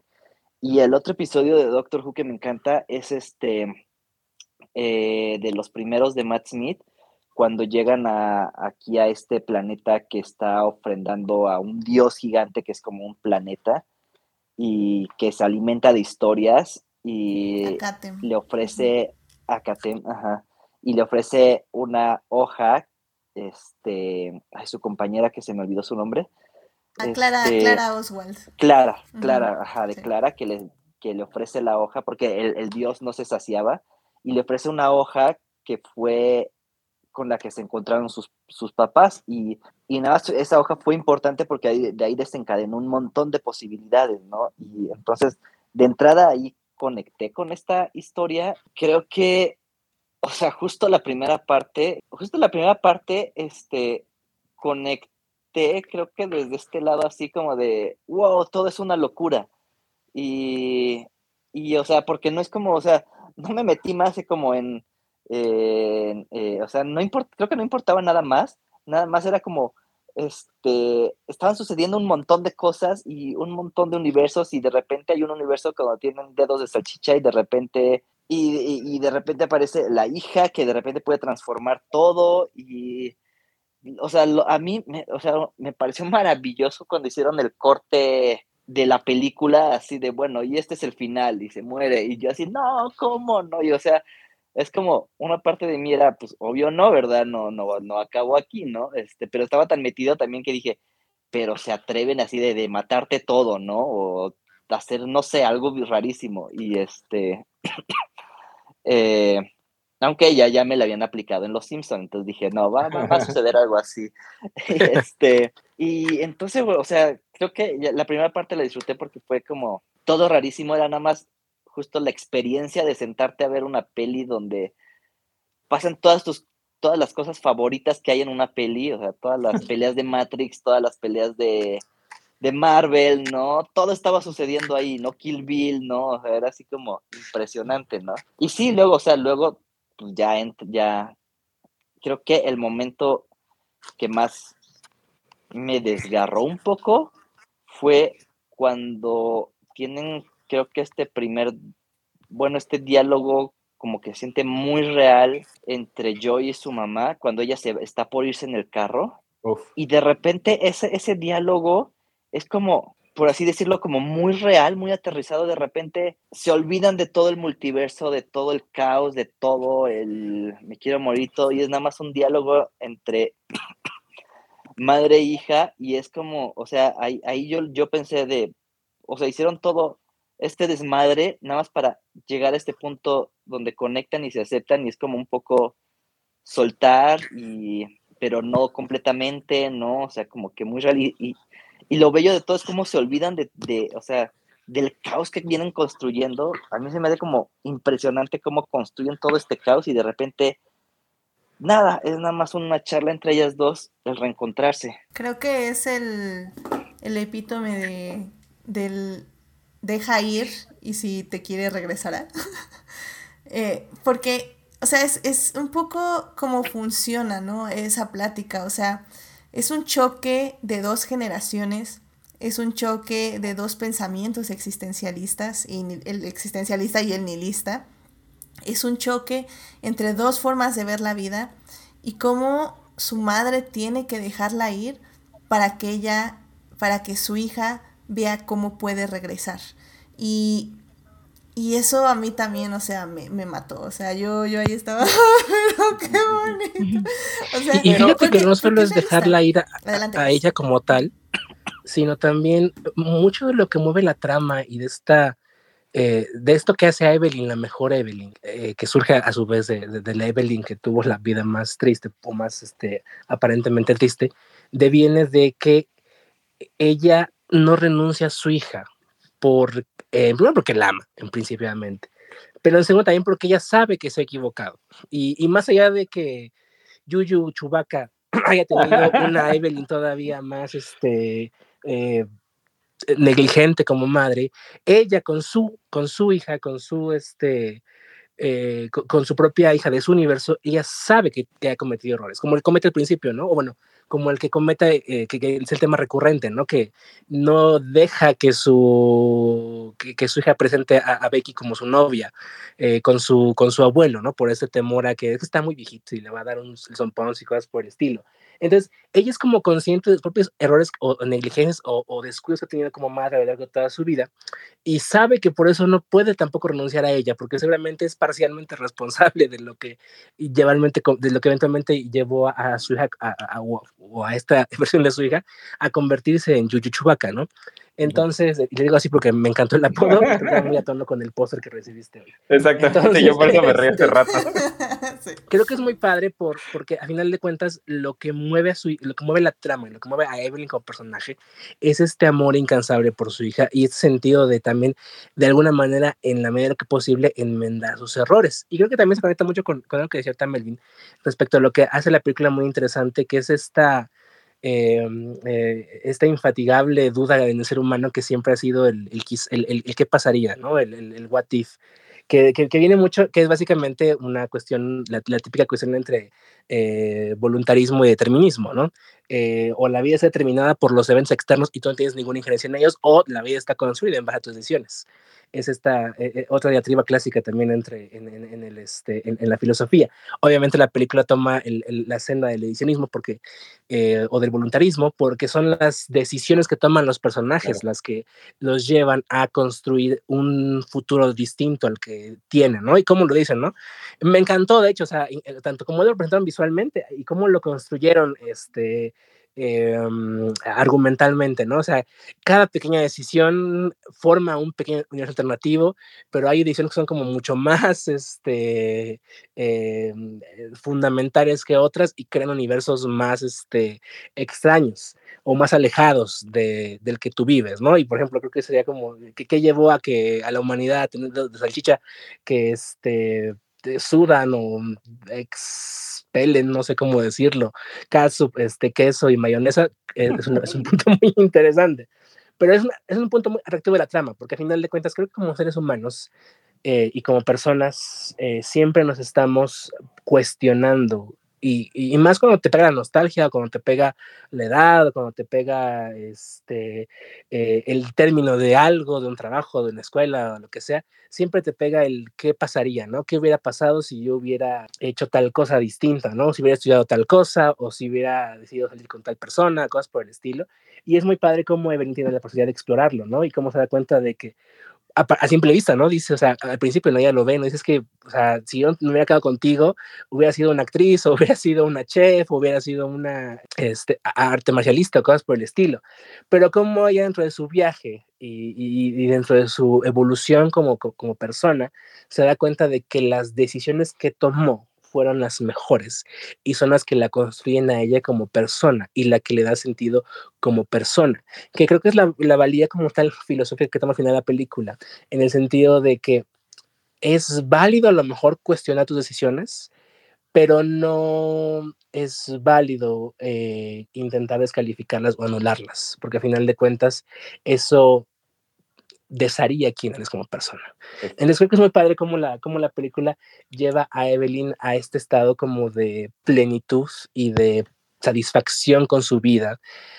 Y aún tiene las voces que le dicen que la chef está bien y que a lo mejor la actriz sigue triunfando y que a lo mejor este, los dos salchichas también siguen enamorados y cosas por el estilo, pero ella está en su presente, con su familia, donde ya pudo remendar errores, donde ya pudo eh, aceptar eh, verdades, donde ya pudo eh, intentar mantener su matrimonio y cosas por el estilo, y donde se encuentra plena y en paz y satisfecha, porque al final de cuentas tuvo la oportunidad de explorar como otras posibilidades y se dio cuenta que donde estuvo siempre donde tenía que estar. Es que yo creo que eso es lo interesante, yo creo que eso es lo interesante también de la película. Al final es, todas estas posibilidades es realmente tienes que ser, o porque lo traspolo un poco a el día a día, hoy en día estamos como sumergidos en diferentes realidades, como las redes sociales, como las diferentes plataformas, videojuegos, bla, bla, bla, lo que tengamos a nuestro alrededor, sin realmente vivir lo que debemos de vivir y, darle la importancia lo que debemos darle importancia. Entonces yo creo que un poco hace este reflejo también la película, un poco en ese sentido de decir, podríamos sí vivirnos la vida buscando otros universos en donde seríamos felices, pero en el universo donde estamos, que son las decisiones que tomamos nosotros, realmente no lo somos porque no lo estamos viviendo. Y creo que también uno de los momentos, eh, o sea, ya, y ya que ya lo mencionaron un poquito, este, el final ese cuando habla Evelyn con Joy y que esta cuestión de que casi casi le está diciendo a su hija, pues si tú decides que el concluir tu vida es lo que es para ti lo que tiene el sentido en esta vida, yo voy a atesorar, cada uno de los minutos que vivimos juntos, ¿no? Y creo que eso es lo que habla acerca un poco de la empatía, de que la mamá dice, güey, estás perdida tú yo también, pero para mí esa no es la solución, pero si para ti esa es la solución, está perfecto porque estoy respetando bajo mi empatía, porque no te entiendo al 100%, pero entiendo que si tú decides aventarte a este vacío de la dona y del bagel y desaparecer, es, es, lo que tú decidiste, porque esa es la conclusión que tú tuviste a partir de tener el conocimiento que yo tengo, ¿no? Mi conclusión es a partir de esta cuestión que, que hace este Raymond de, de decir, podemos ser todos en paz, esta pelea final, en vez de atacar a sus personajes, los llena de amor y contrarresta esa cuestión de decir todo está perdido para buscar un, un motivo o un sentido a la vida, tratarle de dar esta vuelta al caos, darle esta cuestión de tener un propósito. Creo que es un poco también esa la cuestión en la película y me parece también brillante. Sí, a mí justamente esa, esa parte, toda la parte donde, donde, porque sí llega un momento donde justamente Evelyn está con Joy y están considerando las dos, o sea, ella está considerando este vacío, el, desaparecer, el, el, hueco, ¿no? El, escapar. Claro. Y, toda esta parte donde voltea a ver a, a, Waymond y entiende un poco la forma en que Waymond, ¿no? Como su forma de tratar todo con amabilidad y tratar de ver eh, de alguna manera el lado em, eh, positivo y tratar de estar bien y tratar de valorar y agradecer lo que se tiene, porque justamente lo, que decían ahorita, o sea, uno se puede vivir toda la vida eh, pues deseando cosas que uno no tiene y, preparándose y soñando con 21 cosas que uno puede ser o que quiere tener o que desea. Em, la cosa también es, es justamente eh, volver un poco a la, a la, realidad y agradecer y valorar y, ser positivo con lo que se tiene, ¿no? Que creo que es, como muy importante y a mí el momento que, a mí me, quebró mi corazón y sí lloré y toda la cosa, es cuando está, está Wayman, justamente ella está entendiendo toda esta parte y justamente le empieza a decir, es que justamente eh, entre más caos eh, se genera, eh, genera la, la, persona, más amor y más paciencia y más cariño necesita, porque trae conflicto, porque trae caos. Y en ese momento, o sea, no estaban hablando específicamente de ella, pero yo entendí, o sea, yo traspasé, dije, como quién es la persona que tiene más caos, es Joy, y me quebré, me quebré. Ahí sí, yo me perdí, me salieron mis lágrimas, y sí, no, no, se me hizo muy bonito, como ese momento en donde te digo, ella empieza a, tratar de, pues literalmente, atacar a todos con, con, amabilidad y con amor y con cariño, que es un gran mensaje, porque en efecto creo que si algo yo apoyo es, hay que matar con amabilidad, porque la amabilidad y el amor desarman, te lo juro, en, ¿sabes? Es, es una, creo que es, es bonito verlo de esta forma y, y atacar con cariño y atacar con amabilidad y y te digo, y obviamente ya ah, todo esto que mencionaban al final de cuando llega eh, con Joy y tienen esta, esta plática donde ya culmina en, en, esta, en este, esta comprensión y este cariño y este abrazo, pues es, es, es muy bonito porque justamente lo que mencionó ahorita Chris, como ella no la deja ir, ¿no? Al final es no, yo te quiero y si tengo, y le dice, y me encanta porque le dice, ¿Sabes qué? De todos los lugares que podría estar, quiero estar aquí contigo. Y si es eso, sí, es como, sí, es, es, muy bonito. Porque además, digo, se habla. Y las piedras. Ah, eso nadie la mensaje. Sí, sí, sí. Y, nada más así como rápido. Para... Cuando se avienta la, la, piedra con ojitos detrás de ella, fue así como de. sí, sí. No, y justamente así como rápido, rápido, eh, hablaban, ahorita se mencionaba toda la parte del nihilismo, y sí, claro que tiene esa, pues esa filosofía y esa lectura, pero también creo que sí habla de dos mujeres sobre todo eh, Joy, ¿no? Eh, pero habla de, de, otra, o sea, creo que si, si, si nos ponemos realmente a ver ciertas cosas, si está proponiendo, si habla de, de depresión y si habla de suicidio, hay momentos donde está dibujando donde ella se, se, se se mata con la espada, ¿no? Se corta con la espada, la, la, piñata se cuelga, o sea, habla de, de, depresión, habla de suicidio también. de estar al borde, de estar al borde de, de rendirse. Borde de rendirse, exactamente. De, ya no quiero vivir, de estar al borde de ya no me interesa. Y Evelyn también, ¿no? Porque, porque vemos que están contemplándolo. Y pues sí, esta, esta cosa de, de eso, de, de mm, volver a de agradecer y de valorar la vida, ¿no? Y pues sí, qué bonito, qué bonito. Y eso que decían ahorita de las piedras, sí, es un gran momento, gran momento, porque conmueven dos piedras. Y es como carambas, están haciendo que dos piedras me conmuevan. Es que es hermoso porque es como un alivio cómico. Eh, la primera vez que las vemos, como contexto para quienes no lo han visto, las piedras básicamente es un universo donde tan no hay nada eh, vivo que lo único que existe son como piedras y ellas se materializan como piedras. Entonces ahí hablan y tienen una escena muy bonita, tienen como un primer entendimiento, pero posteriormente donde, donde, donde ya tenemos el, el, el clímax emocional que en todos los universos vemos materializado, donde este, se da este desenlace del, del viaje de Evelyn y de, y de Joy, eh, las piedras hacen la acción, ¿no? De, que eh, la piedra Joy se avienta al vacío, por así decirlo, y la piedra Evelyn, que es la que tiene ojitos este, de esos este, de, de se avienta detrás de ella para, para estar con ella, ¿no? A final de cuentas. para salvarla. Es muy hermoso porque es muy catártico, a final de cuentas. y este, e, es muy hermoso. eso que mencionaban del tema de, de la, de la empatía, a mí un momento que también me conmovió muchísimo es cuando ella, cuando Evelyn, para poder llegar a su hija en esta escalera, va viajando, bueno, va pasando por cada una de las personas y va curándolas, por así sanándolas, por así decirlos, con los actos de empatía que cada quien le hacen falta, ¿no? Y, y aparte a mí me encantó porque yo, yo he de confesar que yo quedé muy preocupado de Rakakuni. porque, o sea, o sea, cuando hacen el, cuando, cuando, cuando la Evelyn es universo desenmascara a Rakakuni y hace que se lo lleve la policía, eh, la verdad sí se me hizo un acto egoísta e injusto y fue así como de pobrecito peluche de este de mapache, ¿no?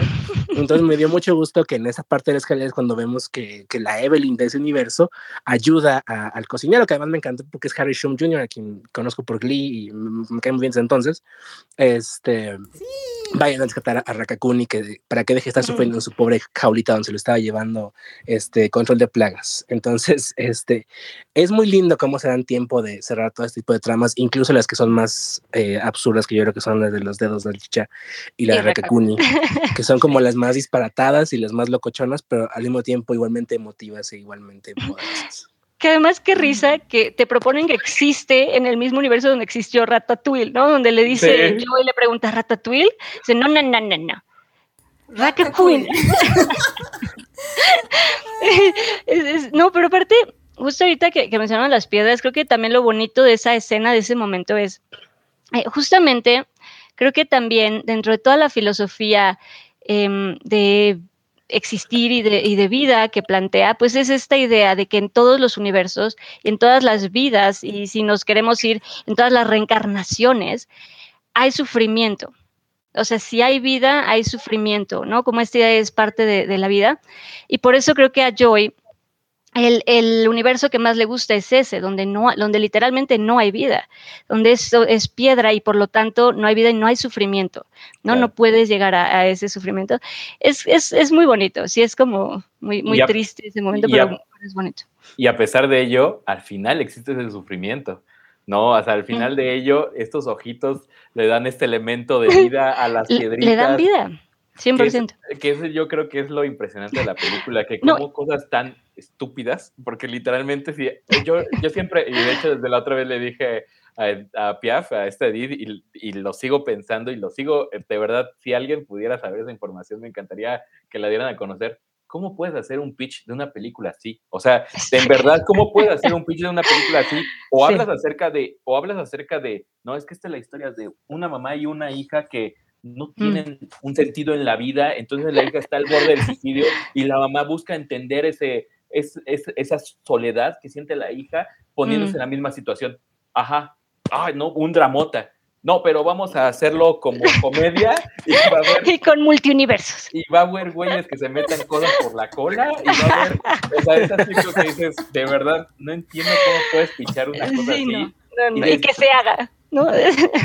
y además no solamente el pitch, sino la otra parte, del otro lado decir, ¿sabes qué? 25 millones, ahí te van. Pues no, o sea, me parece, o sea, creo que toda la concepción de la película creo que me parece genial desde ese punto, sí. o sea, desde un punto de decir...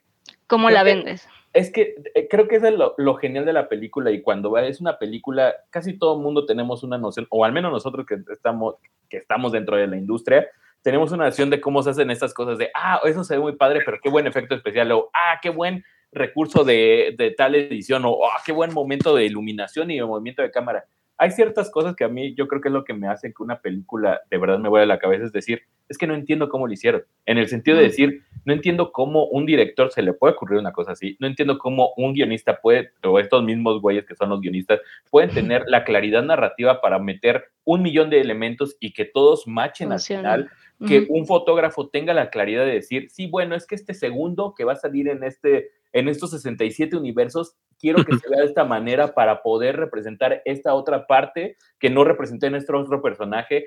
Un editor que tenga la brillantez de hacer lo que hizo el, eh, este Paul Rogers, que es el editor de la película. O sea, todo este tipo de elementos son los que realmente terminas de ver la película y dices, es que no entiendo cómo, ¿Cómo lo hicieron, pero lo hicieron. Sí. Me quito el sí. sombrero y digo, qué brillante es esta, esta película. Sí, ¿cómo existe, no? ¿Cómo sí. es posible que esto exista? Exacto. Sí, no, no, y digo, rápido, así como último comentario de lo, lo, que hablamos de las piedras, perdón, nada más así como rápido. Algo como también muy, muy lindo es que justamente hablaba, mencionabas ahorita que, que al final cobra vida, pero lo bonito es que también literal lo puede mover y cobra vida y puede mover la piedra cuando entiende esta, esta parte de, de dar amor y de agradecer y de ser de, este, ser como bondadoso, como este be kind y, y, da amor. Cuando entiende esto, cuando empieza a matar a todos con, con, amabilidad y con cariño, es cuando empieza a mover la piedra y que le dicen, I'm gonna get you. Y, que, sí, claro. No, y, y, es como... Y creo que al final también está interesante porque Joy, o sea, le dice, es que yo quería que existiera alguien como yo para ver si tú veías algo diferente a lo que yo estoy viendo. Pero ya me di cuenta que estamos viendo lo mismo, entonces la vida no importa. Pero pues cuando, pero cuando su mamá empieza a ver otro lado, es cuando ella lo primero que hace y que es muy natural es decir, no, no, no, es que estás loca, o sea, yo ya, te, ya habíamos quedado en que la vida no valía nada y ahora tú me estás saliendo con esta tontería, o sea, y es, y es esta reacción de que no, es que te, te, voy a rechazar, y como ustedes dicen, es hasta la plática en el carro, que es lo más realista, donde le expone básicamente, sí, pensamos diferente, pero el punto de todo esto y la esencia de todo esto es que te quiero. Y que no importa que todas las cosas que te digan, no importa que me enojen las cosas que hacen, como le dice, no importa que, tu, que te hagas un tatuaje y que represente a la familia, ya sabes que odio los tatuajes. eh, pero aún así, a pesar de todo eso, lo único que sé es que te quiero. Y que por eso no me gustaría que pues, literalmente te suicides, pero... Que te vayas. Pero, que te Pero voy a, vayas. tres- voy, a, voy a atesorar cada uno de los instantes que viví Que contigo. ¡Oh! contigo, sí. Sí, porque justamente y ese es el, te digo, ese es el gran mensaje de la película, es lo que importa de la vida es vivir y es la vida, ¿sabes? Como hay esta frase que me encanta, que es como al final, este, que dice, we are all small and stupid, todos somos chiquitos y estúpidos. Entonces hay, hay que, hay, que, Claro. hay que vivir, como hay que darle, o sea, hay que vivir y- y punto, ¿no? Sí, y rápidamente en el chat, este Saulo nos está diciendo que los diálogos funcionan, funcionan a muchos niveles porque, eh, porque una frase que suena ácida y, com- y de comedia a la vez tiene un significado profundo y emotivo. Nos está diciendo que le gusta un montón la escena de las rocas igual. Y algo que, eh, ah bueno, otro de los absurdos dice que fue el golpe del meñique, que además tiene un super músculo, que eso está increíble. Y algo que también, eh, bueno, algo que Muy les bueno. pegó como muy fuerte, eh, por ejemplo, creo que es Jessica, si no mal recuerdo, es que tu nombre en Twitch, Jessica, es como muy extraño. Si no mal recuerdo es Jessica, y dice, em, también me pasó con la escena del mapache, es tan devastadora, pero tan ridícula que no podía creer que estuviera llora- llorando. Es que es muy eso". emotiva. O sea, tú ves al pobre, al pobre Rakakun diciendo, no, no me dejes ir, ayúdame, por favor. Y el otro, es que toda mi vida es él y cosas por el estilo. Es muy descorazonador. Sí, definitivamente. Y Saulo dice, algo curioso del personaje del esposo, el tono de voz es muy agudo en casi todas sus versiones, excepto en donde no está casado con Evelyn, donde su voz es más grave y pausada, casi triste. Y sí es cierto. Claro. Sí. Oh. Qué bonito. Que es el Que universo también- triste en la que parte también-. Sí, no, y que también lo mencionaban, eh, creo que en la, en la bueno, hace, hace un rato lo, lo mencionaron, este gran momento en donde le dice, es que en otro, en otra, en otra vida, o no, como si hay, si hay, eh, y que me parece, según leí en algún, en algún lugar, que de hecho la, la traducción de esa, de esa frase es como, si hay otra vida, me, me gustaría, eh, me, me hubiera encantado hacer, es, ¿no? Como la, la- la- Los- tener una los lavandilla y hacer impuestos contigo. Claro. Entonces dices, oh, oh, oh, oh". Sí, está muy bonito ese. no.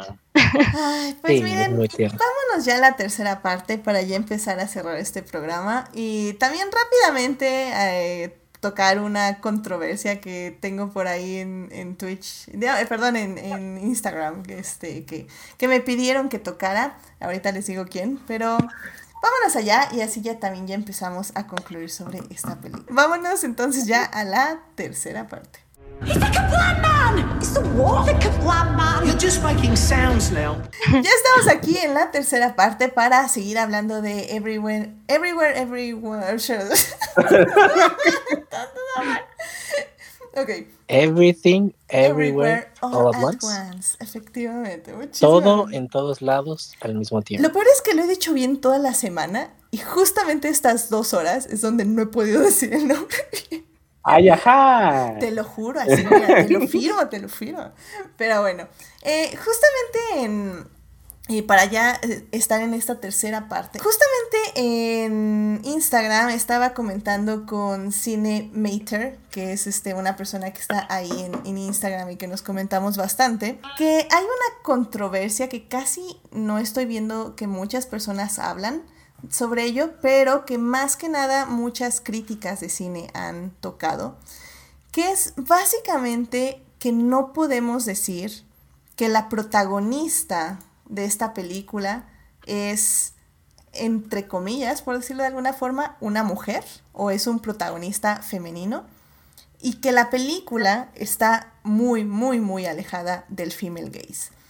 Em, realmente cuando yo vi la película, evidentemente, como les digo, yo sí lloré, o sea, definitivamente hubo momentos que me llegaron mucho al corazón, pero sí estoy de acuerdo que hubo varios tonos que no me cuajaron mucho con el personaje, no me cuajaron mucho con este con la narrativa y evidentemente era porque esta película está dirigida por dos directores eh, hombres que realmente no tienen un female gaze y de hecho eh, la película inicialmente el guion estaba pensada para que, como dijo Chris al inicio, para que eh, fuera interpretado el, el protagonista por Jackie Chan Y en algún punto cambian este guion para tener como una, como ya decía, este, una relación más de esposo y esposa.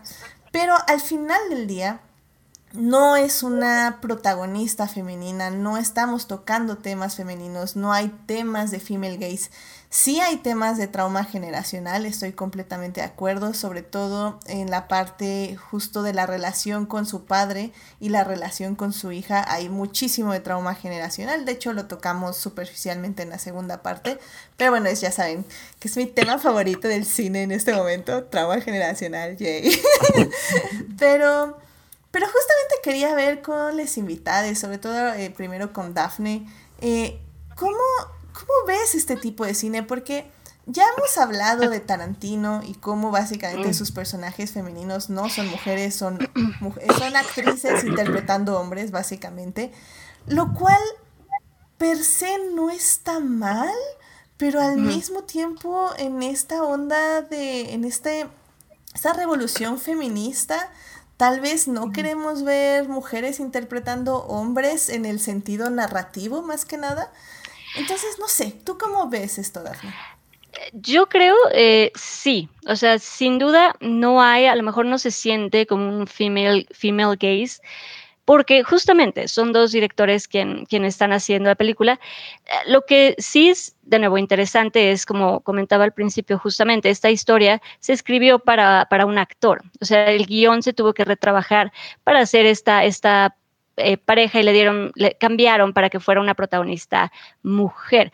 Y como lo mencionaba al principio, lo dije entre comillas, porque claramente dejaron el, eh, el personaje, sabes, como lo único que hicieron fue cambiar el pues sí, literalmente el género, ¿no? Como, bueno, ya no es el papá, es la, es la mamá. Pero creo que el hecho de haber, eh, el hecho de, de, haber realizado ese, ese switch, ese cambio, es lo que lo volvió muy interesante ¿Por qué? Eh, sí, sin duda el female gaze no, no, no, no se siente, no hay esta sensibilidad o esta cosa del female gaze, pero lo que sí creo que está muy interesante es que aquí particularmente, al haber hecho ese cambio, al haber cambiado de rol y de género a, la protagonista, o bueno, al protagonista que al principio era hombre y lo hicieron mujer, fue justamente que logran em, una cosa muy interesante con, sí con ella, porque creo que al final, creo que sí es un personaje interesante, Evelyn, pero además nos dieron a un esposo muy sensible. Y eso yo sí lo agradecí. O sea, pon tú que el trabajo a lo mejor en, la... En la mujer ciertamente, a lo mejor se siente un personaje más eh, masculino, porque literal así se trabajó, así se escribió. Pero te digo que creo que lo que rescato yo es que al hacer ese cambio quedó un hombre muy sensible y eso a mí me gustó y eso es lo que yo rescato de, esto, que al final sí nos dieron a, a Wayman, que, es un, hombre con una sensibilidad más femenina y eso sí me, agradó. Como dices, a lo mejor no, de nuevo, los personajes eh, femeninos eh, sí son muy masculinos, pero de nuevo, este cambio a mí sí se me hace como muy interesante. Creo que sí nos deja algo muy, muy peculiar. Sí, digo, eh, para las personas que dicen, pero Edith, es que tú abogas que el género no existe y no estás diciendo que por qué cambios masculinos, femeninos.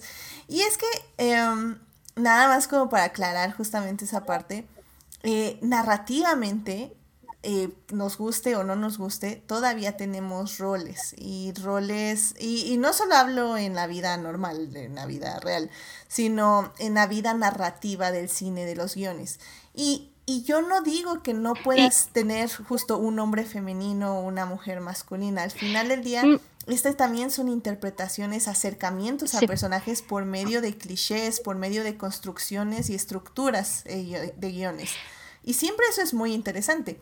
Al final del día no lo digo, sí lo digo como una crítica porque siento que si, por ejemplo, eh, como, como siempre les digo a, los, a este tipo de directores, compartan su guion con guionistas mujeres, para que les dé nada más un vistacito. 100%. O sea, porque 100%. creo que si bien el final logra muy bien resumir esta relación entre madre e hija, porque al final del, día es la relación entre cualquier madre padre con sus hijos, o sea, esto es, esto es un general, como decíamos en el Mediadictia con Rodrigo, o sea, no estamos hablando de algo donde todo mundo se puede identificar, pero al final del día también son mujeres. Entonces, siento Sí. que, que fal- me faltaron esos pequeños detallitos donde yo podría saborear eh, realmente lo que es una relación madre-hija. Y que eso nada más se logra compartiendo el guion con una guionista. O sea, Con una mujer. Sí, y estoy de acuerdo, pero creo que, y sí, 100%, pero lo único que creo que también un poco complemento, o sea, agregando a lo que estaba diciendo antes, rápido, rápido, que justamente al hacer este cambio de, de género en el guion, nos hicieron un cambio de roles que a mí, de nuevo, a mí sí me parece muy interesante, porque lo que sucede es que a quien dejan a cargo de los impuestos y del negocio y de básicamente de la familia es a la mamá. Y eso a mí me pareció como muy interesante, porque probablemente fue como este cambio que fue sin querer, pero que, sabes, ya eh, se hizo pero creo que el hecho, a mí ese, por ejemplo, ese, ese cambio de rol, aunque como dices, a lo mejor no, no se escribió eh, un personaje femenino, creo que está interesante ese cambio de roles que sucedió por haber cambiado el, el guion de último momento, de un hombre a una mujer, porque te digo, porque creo que al final lo que les quedó es que esta mujer es quien estaba a cargo de la familia. Y creo que eso está como, como interesante. Sí, que creo que al final del día, o sea, aunque lo habían pensado como mujer al inicio, creo que también hubiera sido así. Pero sí, o sea, son directores, tal vez lo hubieran cambiado completamente. Sí, no, estoy, estoy de acuerdo. No, Sí, porque sí. si te fijas, creo que los cambian a los dos. O sea, creo Sí. que Waymond cumple el rol de la mamá. O sea, no sé si me explico. O sea, no, cumple te- ese rol. ¿sabes? De, de atender a la gente y de tratar de que todos estén bien y de darle panques a, la- a a la persona y de... Entonces, creo que ese cambio estuvo muy interesante. Bueno, a mí me parece como interesante. Completamente de acuerdo. Eh, Saul en el chat dice que lo que le quedó de ver de la historia es que se le diera más peso a la pareja del... Que, que- bueno, más bien que no se le diera más peso a la pareja de la hija, que sintió que desapareció en casi toda la película. Eh, pues es que Eh. al final del día era un elemento, siento yo, como el tatuaje o como la rebeldía, o sea, no era... Sí era parte del ancla, porque al final del día también la hija, la novia es como el esposo y lo, lo ve la madre así como una persona que puede centrar a su hija en su vida loca, pero sí definitivamente no, no era el punto. Eh, sí, Es, es que yo creo que, eh, eh, yo eh, efectivamente, yo creo que, porque creo que cuando estábamos hablando en el mini adicción que hicimos hace un par de semanas, había visto una vez la película y ahorita que la vuelvo a ver, comparto, comparto contigo lo que mencionabas en esa ocasión, que siento que le hace falta eh, como un poco más acerca de esta visión femenina. Siento que efectivamente es una visión como muy masculina, la interpretación femenina, pero yo creo que uno de los grandes logros que hicieron estos dos directores, que es de que dejan un personaje tan humano, que creo que por eso, no lo sé, o sea, digo, a lo mejor ahí es una cuestión meramente de perspectiva mía, pero creo que por eso es tan fácil que te puedas relacionar con cualquiera de los personajes sin importar su género. Género. Este, creo que esa es una de las cosas que hacen brillante en el guion, porque creo que a pesar de que en Evelyn ah, podría haber una barrera eh, en la cuestión de género, te, yo como hombre me identifico completamente con ella, ¿no? Y hay momentos que estoy seguro que con Raymond usted- una mujer se puede identificar. 100%. Entonces, creo que Sí. eso es una de las cosas brillantes. Efectivamente, siento que hace falta un poco más esta visión femenina en muchas de las en muchas películas creo que en muchos directores pecan acerca de esta cuestión lo que tú dices asumen que ellos saben cómo escribir un personaje femenino y muchas veces eh, eh, como vivimos en una cuestión de cine escribimos a través de, de, de estereotipos pero creo que es una de las cuestiones que que este, en esta película siento que no podría o no se resienten tanto por esa misma situación que es un personaje tan humano que esa carencia de visión femenina puede llegar a re, como surcirse un poco con esta humanidad que es plasmada dentro del personaje. Siento que sí hay momentos muy evidentes que dices, esto eh, sin duda alguna fue escrito para Jackie Chan y les dio hueva cambiarlo o creo que funcionaba mejor así en la historia, pero creo que creo que esa es la cuestión, ¿no? O sea, creo que la cuestión es una, una cuestión de que al final siento que dejaron a un personaje tan humano, tanto de Evelyn como de Raymond como de Joy, que es tan fácil que puedas in- eh, conectar con cualquiera uno de ellos. Y yo creo que efectivamente el personaje de la, de la, de la novia la dejan afuera, pero creo que ya hubiera sido demasiada información el involucrar a otro personaje Sí. más. También Sí, al sí, sí. abuelo, también al abuelo lo dejan afuera la mitad de la película. Pero esa es la cuestión. Creo que si hubieran metido otro personaje más allá de ellos tres, hubiera sido esto un caos, así de que no terminarías de. Pero entonces, ¿quién era Era la novia? Pero la, la, prima y. incluso- ah, Sí, no, en no, el no. tema del trauma generacional, por ejemplo, con el abuelo se toca muy superficialmente, o sea, se, Muy sabemos que le dio la espalda a Evelyn cuando huye, bueno, más bien cuando elopes con, con su esposo. Eh, No, sabemos nace que, no, sabemos que en algún punto se reconcilian o al menos le vuelve a hablar y la vuelve a ir a ver y por eso está ahí en el en la celebración de la lavandería, pero nunca entendemos bien cómo pasó ahí. Y tenemos este pequeño momento donde donde ella habla con él y le dice, ¿no? Así como es que yo soy igual a ella y, y soy, o sea, en toda la, la locura, en el caos, ella también lo tiene y yo pensé que no, pero es que en eso estamos. Y, y ni siquiera el abuelo como que le dice algo, o sea, más bien, o sea, sí la deja ir porque entiende que, que ya, que está pasando un proceso y que el abuelo también tiene que pasar por un proceso. Pero, pero realmente esto es muy poquito, o sea, es casi nada. O sea, sí vemos una, un- una curación del trauma generacional, pero realmente lo vemos con Evelyn y Joy. Y en el abuelo sabemos que pasa algo, pero realmente no lo profundizamos en la película. Sabemos que acepta esta, la novia, pero nomás porque le dice, ah, sí, novia, novia. Básicamente. Exacto. Sí. Y ya. Y fíjate que ya ahí coincido contigo porque, o sea, eh, en, en esta parte del, del female gaze me quedó claro por dos cuestiones.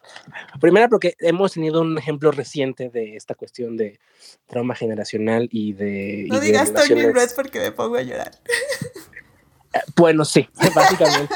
o sea, tenemos en Encanto y en, y en Red dos ejemplos muy buenos y muy sólidos de cómo maneja a través del female gaze eh, una cuestión de relaciones este, matriarcales, bueno, de relaciones madre-hija o madre-abuela y de, este, y de trauma generacional, de san- sanación. Y la otra cuestión es cómo lo haces, cómo llegas a ello. Y creo que sí lo sentí porque me pasó en dos, en dos cosas. En, la primera es que creo que a través de una escritura o de una dirección auténticamente femenina, el personaje probablemente hubiera hecho algunas cosas diferentes, como bien nos los mostró este, Chloe Zhao en Eternals. Cuando, cuando una mujer dirige y escribe, las cosas suceden de manera un poco distinta, como re- regularmente las conceptualiza y estructura un hombre. Y en un segundo instante, la resolución emocional, yo siento que hubiera sido un- como que, a mi parecer, se queda la tiene un poquito corta a respecto al, al momento que estaba construyendo.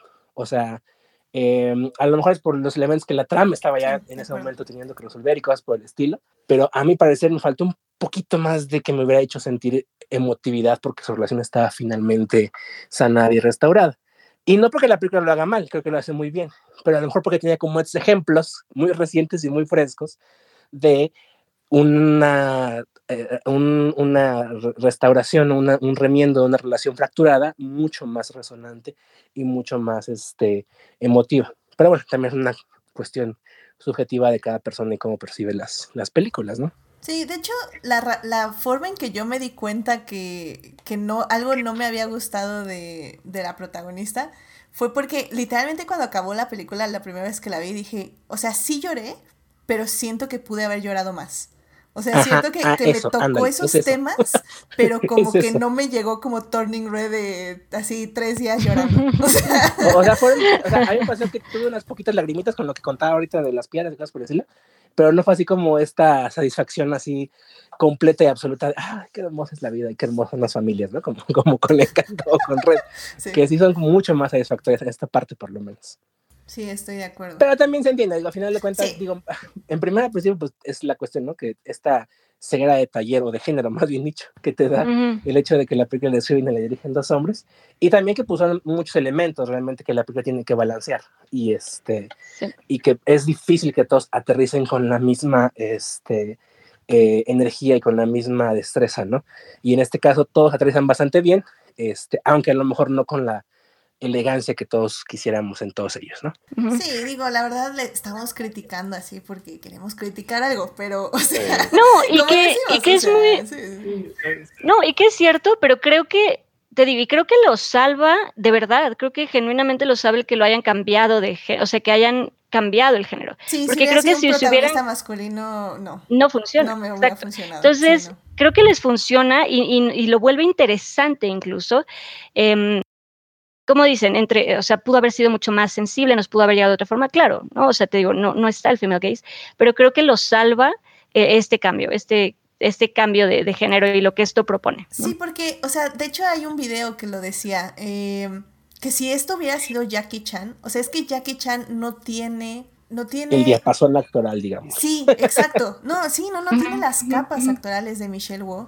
Y, y realmente hubiera sido una película de peleas, de acción, y con Sí. un poquito una trama 100%. ahí de padre e hija y como X zona, pero no hubiera tenido la intensidad emocional que si bien decimos fue poca para lo que uno esperaría después de ver este todo este tipo de películas como Turning Red Encanto, realmente hay, hay carga emocional.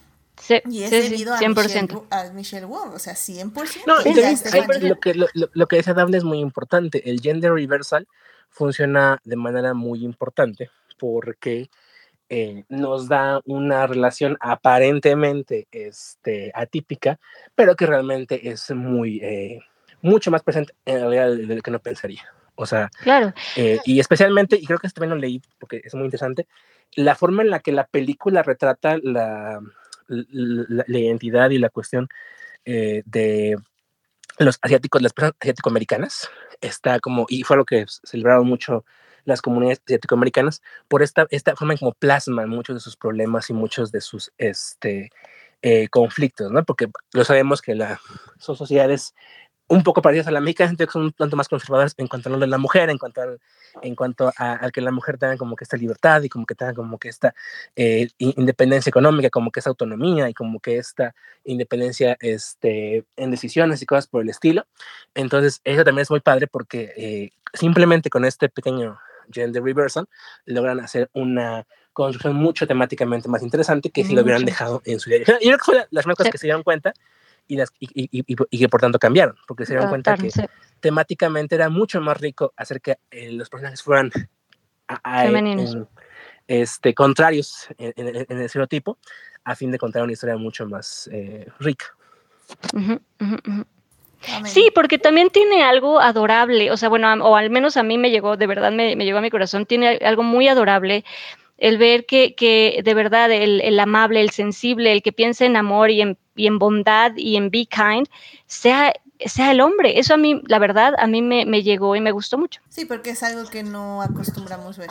Y, y siempre Claro, Y es normalmente muy- lo masculino es el ve y pelea y golpéalo y, ¿sabes? O sea, siempre es Pero- el lado masculino, el, el vamos a la, a, la, a la violencia y al, ¿no? O sea, es, digo, es Pero como, yo creo que también es una cuestión estereotípica. claro, esta claro, cuestión de 100%. Esta, esta visión masculina y que y de hecho son de las cosas que efectivamente comparto de que qué bueno que se retrate ese tipo Exacto. de personajes femeninos que fe- masculinos femeninos en el sentido de decir Claro, un hombre está tan arraigado con su lado masculino como su femenino, pero en la sociedad hemos sido tan mal educados en el sentido de que no es que no puedes mostrar ese otro lado femenino porque van a tildarte de que, de, que, que, que, que eres demasiado femenino, que no representas lo que es un hombre en la sociedad, bla, bla, bla. Que es ese tipo de estupideces que se van formando a través de los estereotipos eh, de las películas, de, de, cierto tipo de roles que no, se imponen dentro de la sociedad, que yo creo que es muy interesante que haya esta ruptura de decir, sí, efectivamente, hace falta más dentro de este otro progreso del, del female haze, pero también hay mucho de esta otra parte de la visión femenina, masculina, que no Uh se representa en el cine y qué bueno que se atrevan estos directores a decir, mira, a ver, no hicimos la tarea completa, pero hicimos una parte de la tarea que creo que es importante. Sí, porque son, son nuevas masculinidades sí, al sí, final sí. de cuentas. Exacto, o sea, exacto, exacto, son exacto. Sí, replantear sí, la masculinidad en un aspecto eh, distinto a como, a como, a, a, a como Generalmente, tradicionalmente sí. se ha construido. Y aparte es un momento muy poéticamente hermoso porque eh, cuando todo hace match, que, o sea, el momento más claro, ¿no? Es cuando le dice, ya te dije que no le pongas ojitos a todas las, este, a toda la ropa, que lo regaña, ¿no? Porque claro. Pero cuando ella no fue de Google toma de conciencia de, de, de, de, de, cómo a lo largo de toda su vida él ha sido como que eh, quien muchas veces la ha, la ha encaminado o la ha ayudado a mantenerse a flote y de cómo ha sido como esa fuerza positiva y, gentil en su vida, es poéticamente muy hermoso y, muy conmovedor, porque y, como se representa con estos ojitos que son como este esa ventana aparentemente inerte, pero llenos de alma. Y no, y literalmente es la contraparte del bagel, o sea, porque mientras uno es un bucle negro con un, punto blanco en medio, los ojitos son un blanco con, un punto negro en medio. Sí, correcto, correcto. Sí. Sí, sí, y al final del día es lo que siempre decimos en Adicta Visual. Queremos más amistades masculinas, queremos nuevas masculinidades, más masculinidades de las que siempre hemos visto y siempre vamos a apoyar a cualquier producto que muestre así. Pues bueno, pues ya vámonos a las conclusiones. Melvin, sí, vaticinaste cierto, este, que ibas a escuchar la sabiduría de los demás invitados, pero me gustaría escuchar la conclusión que tienes de esta película y por qué, este, qué te dejó básicamente. Every, eh, este, ah, otra vez, no. Everything, everywhere, all at once. lo que aplaudo es lo arriesgada que es en todos los sentidos y pues cómo, pues cómo puedes tocar ciertos temas jugando con, con cosas absurdas, con ciencia ficción, con, con lo que quieras, más bien. o sea, creo que yo me quedo con eso, ¿no? Que se puede, o sea, como que es una, es una película bastante abierta y hay que abrirnos un poco a, a estas películas, ¿no? O sea, sobre todo en estas épocas que de repente ya como que es, este, pues ya esperamos ya sabemos qué esperar de las pelis, ¿no? Independientemente los géneros que sean, pero aquí rompió todas las reglas y quién sabe cómo existe esta peli, pero pues existe. Y eso está muy padre. Amén, amén, eso, definitivamente. Chris, ¿una conclusión sobre esta película? Que vayan a verla. Eh, aquí hacemos siempre el comercial que hace Tom Cruise actualmente en los cines de que vayan a ver las películas al cine. Este, porque realmente lo vale mucho. Es una historia que tiene una eh, construcción Em, técnica y, argumental muy interesante, muy, muy, muy, este, si ustedes son como que filosóficos e, en la vida les va a gustar porque tienen temas como de filosofía, si son más, este, como, eh, como pasionales o como, este, e, emocionales, les va a encantar porque también tienen mucha, muchas emociones. Si ustedes también son nerds, ya sea del cine o de los cómics o de ciencia ficción, les va a encantar porque tienen un montón de referencias a todo lo que se puedan imaginar.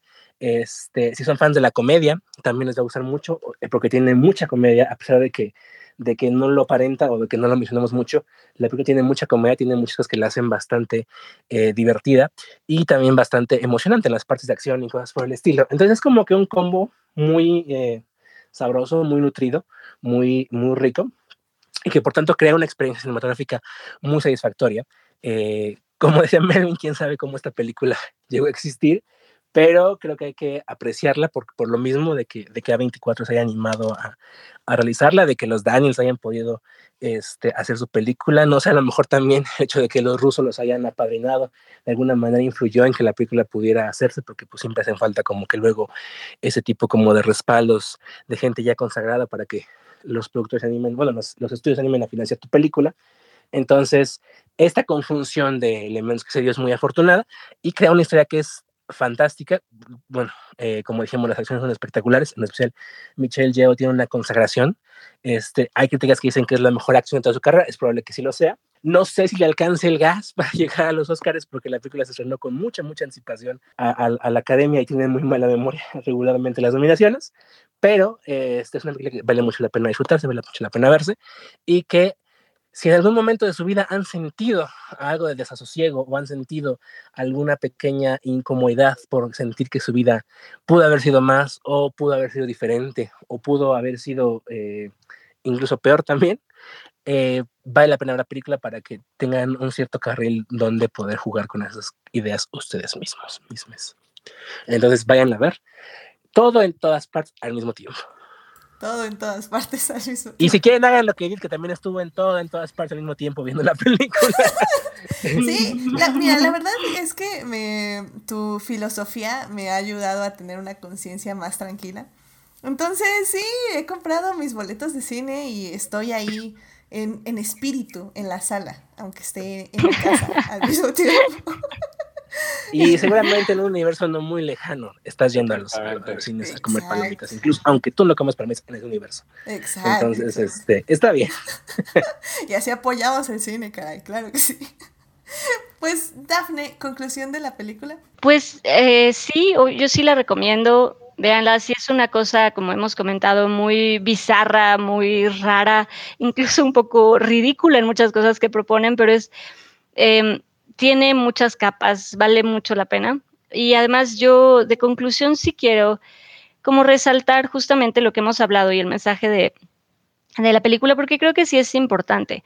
Creo que al final, en la vida, eh, a pesar de que hay momentos como muy duros y lo que se esté sufriendo, siempre hay alguien que puede, que puede escuchar, siempre hay alguien que va a querer, siempre hay algo que amar, como, como dice la película, siempre va a haber algo que podemos amar, siempre podemos buscar la luz, de verdad, siempre hay, hay un poco de luz. Em, es de verdad, hay que, hay que, eh, la vida es muy difícil para todos.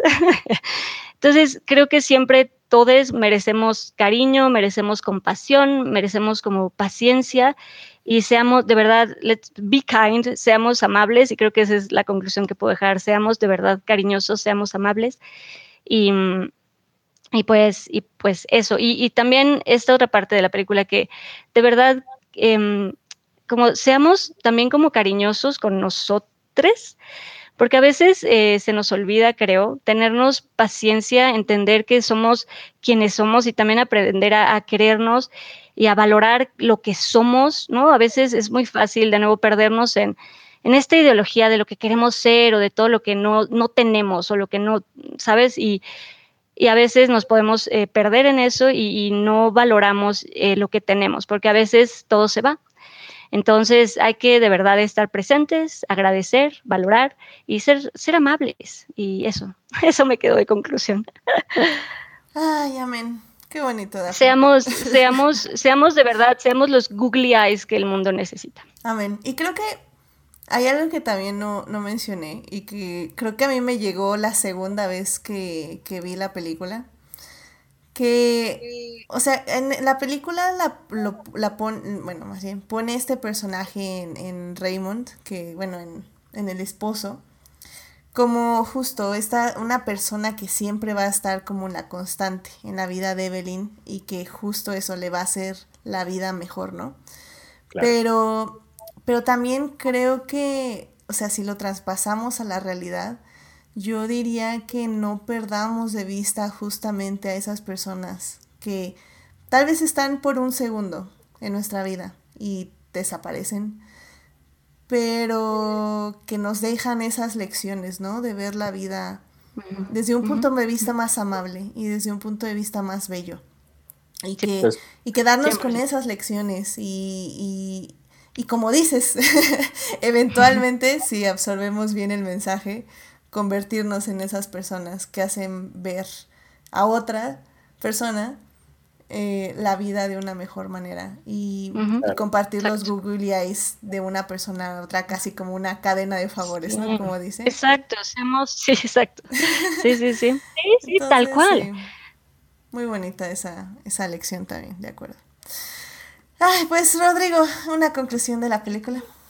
Este, híjole, creo que la mayor conclusión es vayan a verla porque creo que se van a enfrentar con ustedes mismos en, dentro de una sala de cine. Y creo que esa experiencia pocas veces uno tiene la oportunidad de, de- hacerlo, ¿no? Y creo que eh, después de ver esta película, yo creo que no quedas, o sea, no te, no te pasa la película de noche, o sea, no es una película que sale así, va, una película más, creo que es una película que te mueve en muchos sentidos, te mueve eh, no solamente en una cuestión y es un, y es un dulce para el ojo, es un dulce para todos los aspectos eh, de sonido, de edición, de, de dirección, de actuación, de todos, sino también es un, es un caramelo para el alma y es un momento de reflexionar propio. Y de Ujú. hecho me, me, me, me encantó esta frase que dijeron los Daniels en una entrevista que dice que cuál era para ellos la conclusión de su película. Dice que a pesar de que en el universo no tiene sentido, no tiene sentido alguno o un propósito, lo importante es que seamos capaces de crear un sentido a partir de la empatía. Y creo que eso es el mejor resumen que puedes tener de la, de la película en el sentido de que de verdad traten de, traten de ir a ver esta película porque creo que les va a replantear muchas cosas en la vida y va a hacer que la persona a un lado y las personas que hayan visto esta película puedan tener lo que estamos haciendo nosotros aquí, de poder realmente escuchar la opinión de tanta gente y decir, ¿sabes qué? Yo creo que lo que dice esta persona, yo no la vi en la película y me puedo quedar con esta lección de la película y de esta persona misma. Entonces yo creo que eso es lo más bonito que te puede dejar una película y una obra en general, una obra de, arte, yo creo que es, es, el poder traspasar más allá de, eh, de las, de tu entorno social, sino que puedas conectar a través de la gente a partir de un punto común que es esta pieza, ¿no? Y en este caso es esta película, como Edith puede decir, Everything, Everywhere, All at Once. Muy bien, pues vayan a ver esta película en cines, en, obviamente en cuanto salga en plataformas, les voy a avisar para que la vayan a ver ahí, eh, porque sí, vale la pena verla y obviamente esperemos que los estudios de las productoras tomen las lecciones correctas de esta película, igual que con Top Gun, y, pues bueno, eh, realmente se creen más películas así y ya. Lloremos, lloremos juntos porque qué bonita película, la verdad. qué bonita. Postdata A24, no mames, son unos genios. Sí, sí, ya, ya tienen su fórmula, que es agarrar gente con visión, básicamente. Esa es su fórmula. Sí. Y darles dinero, aunque sea poquito, pero se los dan y les dicen. Tú confía. Podemos sacar esto adelante con estos milloncitos. Tú no te preocupes. Vámonos. Sí, sí, sí. Qué cosa, qué cosa. Excelente. Así que muy bien. Muchísimas gracias por sus conclusiones. Vayan a ver esta gran película Everything Everywhere All at Once y disfrútenla como nosotros la disfrutamos. Y bueno, pues ya con esto llegamos al final de este podcast. Qué bonito, qué bonito. Muchísimas gracias por venir aquí al programa. Daphne, Christopher, Melvin y Rodrigo. Muchísimas gracias por venir a hablar de esta película. Daphne, muchas gracias por acompañarnos. ¿Dónde te puede encontrar nuestro público? Yo estoy en Instagram y en Twitter como Daphne Bennett y por ahí me pueden encontrar. No, de ver, no, soy, no estoy muy activa en redes sociales, pero las veo, o sea, si me escriben, por ahí ando. Excelente. Christopher, muchas gracias por venir. ¿Dónde te puede encontrar nuestro público? Como siempre, gracias por la invitación. Es un placer estar aquí con todos ustedes, con todos ustedes. Y ahí me pueden encontrar en Twitter como eh, arroba o at Cristo BM. Este, en Instagram, si no recuerdo, es Cristo BM91. Y pueden escuchar los jueves en Crónicas del Multiverso, donde también hablamos de cine, televisión, cómics, películas. La semana pasada hablamos de Lightyear, la más reciente película de Disney y Pixar. Y este jueves hablaremos de, si mal no recuerdo, de Obi-Wan Kenobi. Entonces, este, que probablemente ahí habrá un crossover este, también. oh my god, sí. Tengo cosas que decir. En del Multiverso jueves a las 11 de la noche. Perfecto, muchísimas gracias. Sí, eh, sí, sí. sí. Ya, perdón. Sí tengo cosas que decir. Quería hacer un mini adictia, pero no creo que me dé tiempo, sinceramente, así que solo voy a ir a crónicas y voy a decir cosas bonitas de Star Wars. Hace mucho que no lo hacía. Pero bueno, en fin, oigan allá el jueves 11 de la noche, Crónicas del Multiverso. Y se las merecen, la verdad. Las cosas bonitas que vais a decir se las merecen. La verdad que sí la verdad que sí. Y las malas también se las merece, ¿eh? por cierto. No, no me voy a ir 100% bonito, definitivamente. Pero bueno, Melvin, muchísimas gracias por venir. ¿Dónde te puede encontrar nuestro público? Y muchísimas gracias también por tu apoyo como Patreon. Mm, gracias, Edith. Un gusto siempre venir por acá. En mis redes como MeltDJ. Excelente, muchísimas gracias. Rodrigo, gracias por venir. ¿Dónde te puede encontrar nuestro público? Gracias por la invitación. Este, pues en Instagram, como Rodrigo Puente Foto, nunca subo nada de cine, pero pues ahí me pueden encontrar de mis fotos de concierto. Eh. Let's go. Sí, también si van a un concierto, por ahí estará. Así que salúdenlo. es, ahora sí que está bien donde, donde andas, básicamente. Exactamente. Y bueno, ya saben, querido público, a mí me pueden encontrar en HT Idea, donde hablo de este, Hannibal, Our Flag Means Dead, Raylo y Lewis Hamilton, siete veces campeón del mundo, que en este fin de semana nos vamos a Silverstone. ¡Oh my God! ¡Qué emoción! Entonces, bueno, ahí, estaremos hablando de Fórmula 1. Suscríbanse al canal de Twitch para que les avise eh, cuando estamos en vivo los lunes y nos acompañen como Uriel Botello, estuvo Sofía, Lex Roth. Estuvo Saulo Tarso, Taco de Lechuga vino a saludar, también estuvo Héctor, estuvo Esteban también estuvo ahí saludando. Muchísimas gracias por pasar. Taco de lechuga, ya mencioné taco de lechuga. Creo que sí. Y bueno, y también por ahí seguro estará Julián García. Así que muchísimas gracias por venir a saludar a Twitch. Ah, y Jessica, también estuvo Jessica. Em, los miércoles, ya saben, estaré en el chat de YouTube a las 9 de la mañana para volver a hablar de esta gran película. Y pues, este, muchas gracias a quienes nos acompañaron la semana pasada, que estuvo ahí Marsalis. eh, entonces, muchísimas gracias por acompañarnos. Asimismo, muchísimas gracias de todo corazón a nuestros mecenas, Adicties, Fernando, Héctor y Simina- Simena, quienes nos apoyan junto con nuestros Adicties, Juan Pablo, Melvin y Saulo en el Patreon del programa. Vayan a Patreon, queridos escuchas, y chequen los beneficios por apoyar, eh, que les damos por apoyar activamente este programa. También muchas gracias a quienes nos oyen durante la semana en Heartis, Spotify, Google Podcast y en iTunes. Este programa estará disponible ahí a partir del miércoles en la mañana. Saludos a Belén, a Dimelsa, a Jessica, Joyce, Julián, Julio, Luis, Pamela, eh, Uriel y Vane, quienes, y Taco de Lechuga, quienes son parte del team diferidos. Ya saben, si quieren más de Adicta Visual, estamos en Instagram y Facebook, aunque les tengo un pequeño anuncio, querido público, y es que si todo sale bien, que yo espero que sí, voy a tomar unas merecidas vacaciones. Las primeras vacaciones de Adicta Nice. Visual en dos años. Nice, muy merecido, muy merecido. Sí, la verdad que sí. Pero no les voy a abandonar. Evidentemente, obviamente quiero que sigan teniendo contenido. Entonces les preparamos unos especiales de mi, de mi tema favorito en la vida, el cine, la literatura y la vida en general. No he conocido a ningún vampiro todavía, pero algún día no, no, no abandono la esperanza. Espero que sea más como Twilight, a, no sé, de los boys, pero... I mean, o, o con el vampiro también, Anne Rice, su universo, amo. Pero bueno, básicamente durante las siguientes semanas, las siguientes tres semanas, vamos a tener un especial de vampiros donde vamos a discutir tres películas, empezando por Nosferatu, que es una película que cumple 100 años de haberse estrenado.